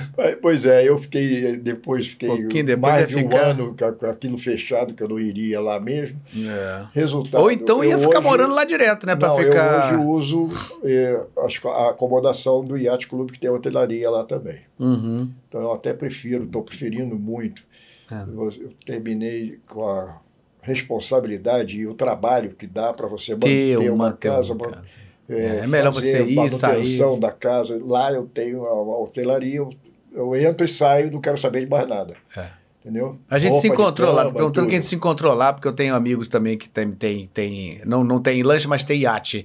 E a gente se encontrou uma vez lá, né, por acaso, né? É. Chegando no Yacht Club lá, e eu, Alfredo, o que você tá fazendo aqui? Pô, aí ficamos lá, tomamos uma cerveja, batendo um papo é. lá, né? É mas eu uma cheguei paraíso. a ter uma flotilha lá, né? Eu cheguei a ter barco inflável motor, uhum. jet ski, caiaque, eu tinha de tudo. tudo. Lancha, boiava, tudo ao mesmo tempo. boiava, você estava dentro. eu tinha, eu tinha uma, uma mini marinha lá. Sensacional isso. Muito legal. E aí continua até hoje, tá com a lancha ainda lá? Tô. Uhum. E aí você vai de vez em quando e volta, é. fica lá mesmo no iate. É mais prático. É, né? muito mais prático. É.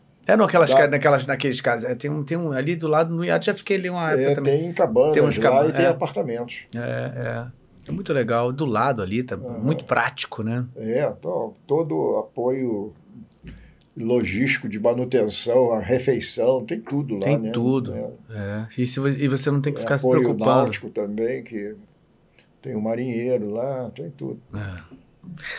Aqui, lembrando também, cara, isso aqui, pô, esse cara é um dos cineastas que eu mais amo, né? Que é o Kubrick. O Iluminado, você é. fez, o bartender do Iluminado, cara. Exatamente. Cara. Aí, ó. Puta personagem. Aliás, todos os personagens são maravilhosos. Quando ele botou Kubrick no meio, acabou, cara. Legal. Você lembra disso daí, quando lembro, você fez? Lembro, agora tô lembrando. Uhum. E tem um personagem que eu tô querendo lembrar o nome do... É eu já fiz vários filmes dele. Caraca, filme que fez muito sucesso. Bom, daqui a pouco eu lembro. Uhum. É, são filmes que marcaram muito, né? Pelo sucesso que foram feitos e, Uhum. e eu gostei muito de fazer os caras. É, pô, tô querendo lembrar o nome. Que pouco que você lembra. É, É muita coisa, não dá pra Muita lembrar tudo, coisa, muita coisa. muita Esse coisa. cara, esse personagem, não é personagem. Esse ator, você dubla ele várias vezes? Você já, lembra? já dublei de várias, Várias vezes. vezes, né? Esse, esse é um personagem maravilhoso dentro, apesar de ser, não ser um personagem gigante, mas todos os personagens são bons nesse filme. Tá querendo lembrar, né? enfim, Enquanto é. você não lembra, eu vou, eu vou vendo o que, que a gente tem aqui, ó. Temos aqui Diego Armoni fala: Minha última pergunta é: por que ele foi substituído em Succession? A série saiu da Delarte para Bluebird e é a casa que ele atualmente dirige. É. De- não sei porquê, de repente, é, às vezes eu estava fora do país, às vezes eu tirava um mês de. Aí não de podia, tinha que substituir. Viajava, e aí às vezes tinha que ir ao ar, exigido pelo distribuidor, porque não podia atrasar a exibição, período de exibição, e às vezes você acaba sendo substituído por causa desses problemas. né? Uhum. É, é, às vezes é pela necessidade né, de ter o filme dublado ali. às vezes acontece. Lembrou aí? Não, ainda não, né? Tem alguma coisa que a gente pode não ter falado que você lembra assim que. Pretty Woman. Como é o nome do, do filme Do em filme? É, Pretty- Ah, uma linda mulher. Hã? Uma linda mulher? Linda Mulher. É, aquele gerente do, do hotel. Ah, do hotel. Porra, tô querendo lembrar o nome dele. Ah, eu lembro do cara. Eu Mas a gente descobre aí daqui a dele. pouco. mas o- eu fiz vários filmes. Vê dele. se você consegue encontrar aí o do Pretty Woman Walking Down the Street. Isso. É, filmaço, que era o, o Richard Gere, né? Que- É, com o Richard Gere. É. Lindo filme, eu já vi algumas vezes. Esse filme é um filme. Engraçado, tem filme que vira uma. Parece que vira uma coisa que você pode ver várias vezes. Exato. E é E- gostoso. E é gostoso, assistir. né? Esse filme é esse, o Ghost também, É. que é um filme que você vê quantas vezes for, né? Uma coisa que eu lembrei agora. Fui escalado para fazer a voz de Deus nos Dez Mandamentos. No- na, na Record?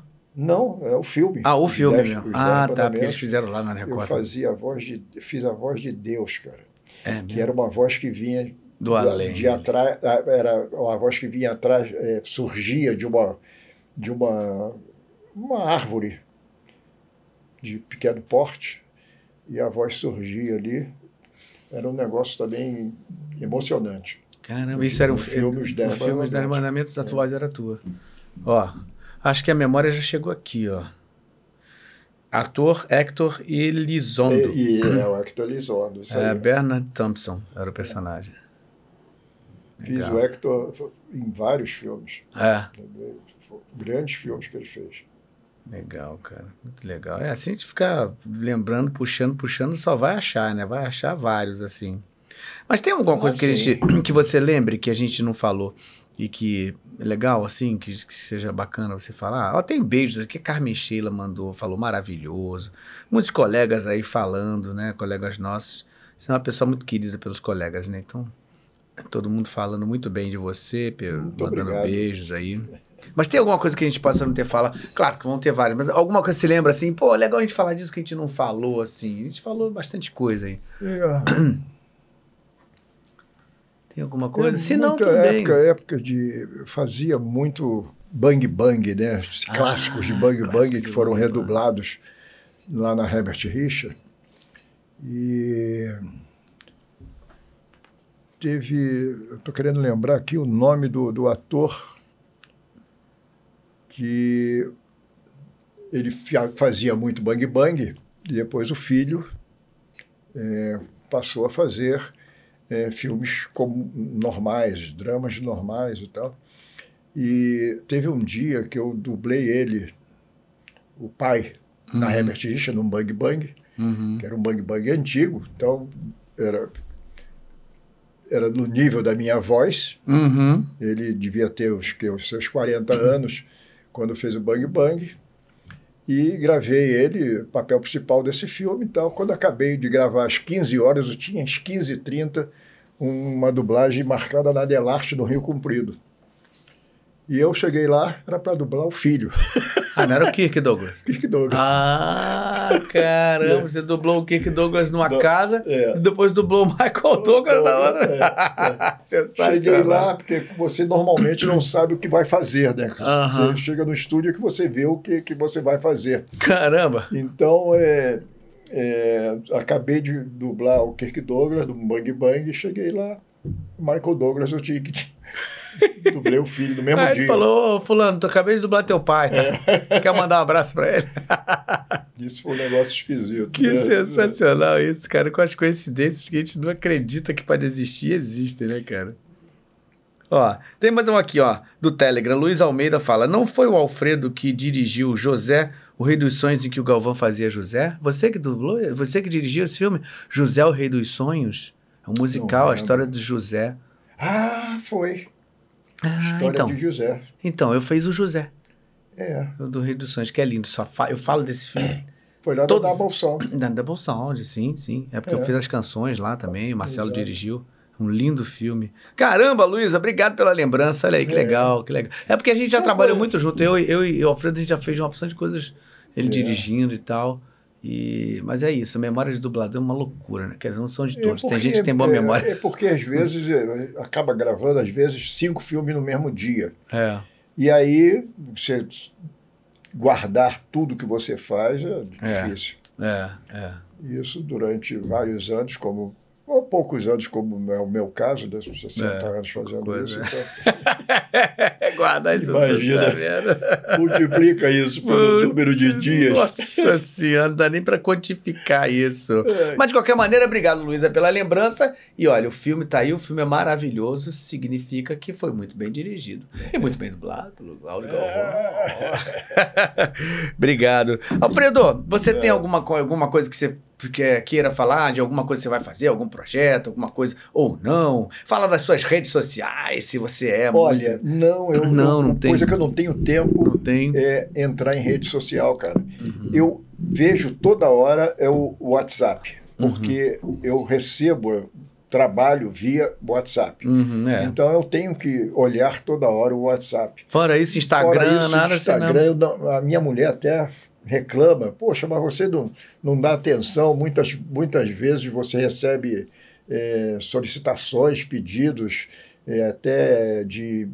é, aliás, uma coisa que volta e meia chega para mim, mas eu não tenho tempo de atender às vezes, é pedido de pais pedindo uma gravação de felicitação de parabéns para o filho que está Ah, fazendo nossa, isso é o dia aniversário. todo, mas isso é Pois uma é, coisa assim que eu eu até coloco no sou- meu Instagram, que eu não, eu não posso fazer isso, porque assim, já tem uma coisa que a gente, os personagens, se você começar a fazer personagens, os personagens não são nossos. A gente Exatamente. assina um contrato de liberação de direitos e tal, tem toda a questão de, de direitos autorais e tal, que a gente não pode ficar usando a voz É, de atores, de personagens que a gente E aí, resultado, eu não tenho tempo também de ficar olhando é, Instagram, Facebook, eu tenho É. conta disso tudo, porém eu não abro Uhum, por falta de tempo. Então pronto, então não vou nem falar o Instagram, porque ele não vai ver meu... É, mas eu tenho Instagram, Mas você tem Instagram que é é Alfredo Martins 22. Alfredo Martins, 22, dois patinhos na lagoa. É, o dia do meu aniversário. Muito bom, muito bom.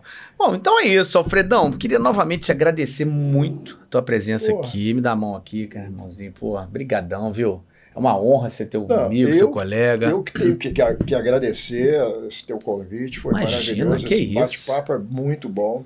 Imagina. Isso acaba é, você mexendo com a sua memória e lembrando de pessoas queridas É. que foram é, constantes na sua vida, né? E isso só traz alegria e felicidade. É isso aí. Mas é um prazer muito grande realmente estar aqui no, no, meu- no nosso programa, o Desfoque, que se pretende a, a- realmente registrar, né? Isso aí agora, a partir de agora, tá aqui pro resto da vida. Quem quiser ver, ah, eu quero saber como é que o Alfredo fazia. Bom, vai lá, clica lá no Desfoque, a gente tem um pouquinho mais. Então é uma honra receber você, que é um cara que tem uma carreira tão brilhante e tão longa, né? A gente falou de tantas coisas muito legais e é uma pessoa incrível, que é um querido amigo. Gosto muito tanto de você quanto de toda a sua família. Muito obrigado por você ter, ter Eu que agradeço. aqui, tá bom? E é isso, Obrigado. gente. Então, para finalizar, olha assim, se você ainda não está inscrito, eu sou o Cláudio Galvão, se você não me conhece, você está conhecendo agora. A hora que você vir, você pode ver, se a gente não sabe quando você vai estar tá vendo esse episódio, se não hoje ao vivo, isso vai ficar depois, é claro. Então, enfim, se você está chegando agora aqui, você não está inscrito, se inscreva, você vai receber sempre notificações, clica lá no sininho para você receber notificações de novos convidados, enfim, assiste nosso canal tão barato, as pessoas estão curtindo cada vez mais. Graças a vocês que são inscritos já no canal, que estão compartilhando esse conteúdo, nós estamos crescendo, nosso canal está sempre indo aí para frente, sempre indo, a gente tá, tem sempre muita, é, muito, muito recado carinhoso de todos vocês, então agradeço muito essa parceria de vocês aí, muito importante. Eu faço esse programa com muito amor para vocês receberem o melhor que vocês puderem das pessoas que vocês querem conhecer melhor aqui, que vocês já são fãs e a gente dá essa oportunidade para vocês saberem um pouquinho mais sobre a vida dessas pessoas. Então é isso, gente. Muito boa noite novamente. Até semana que vem, terça-feira, estaremos aqui com mais um convidado. Beijo grande.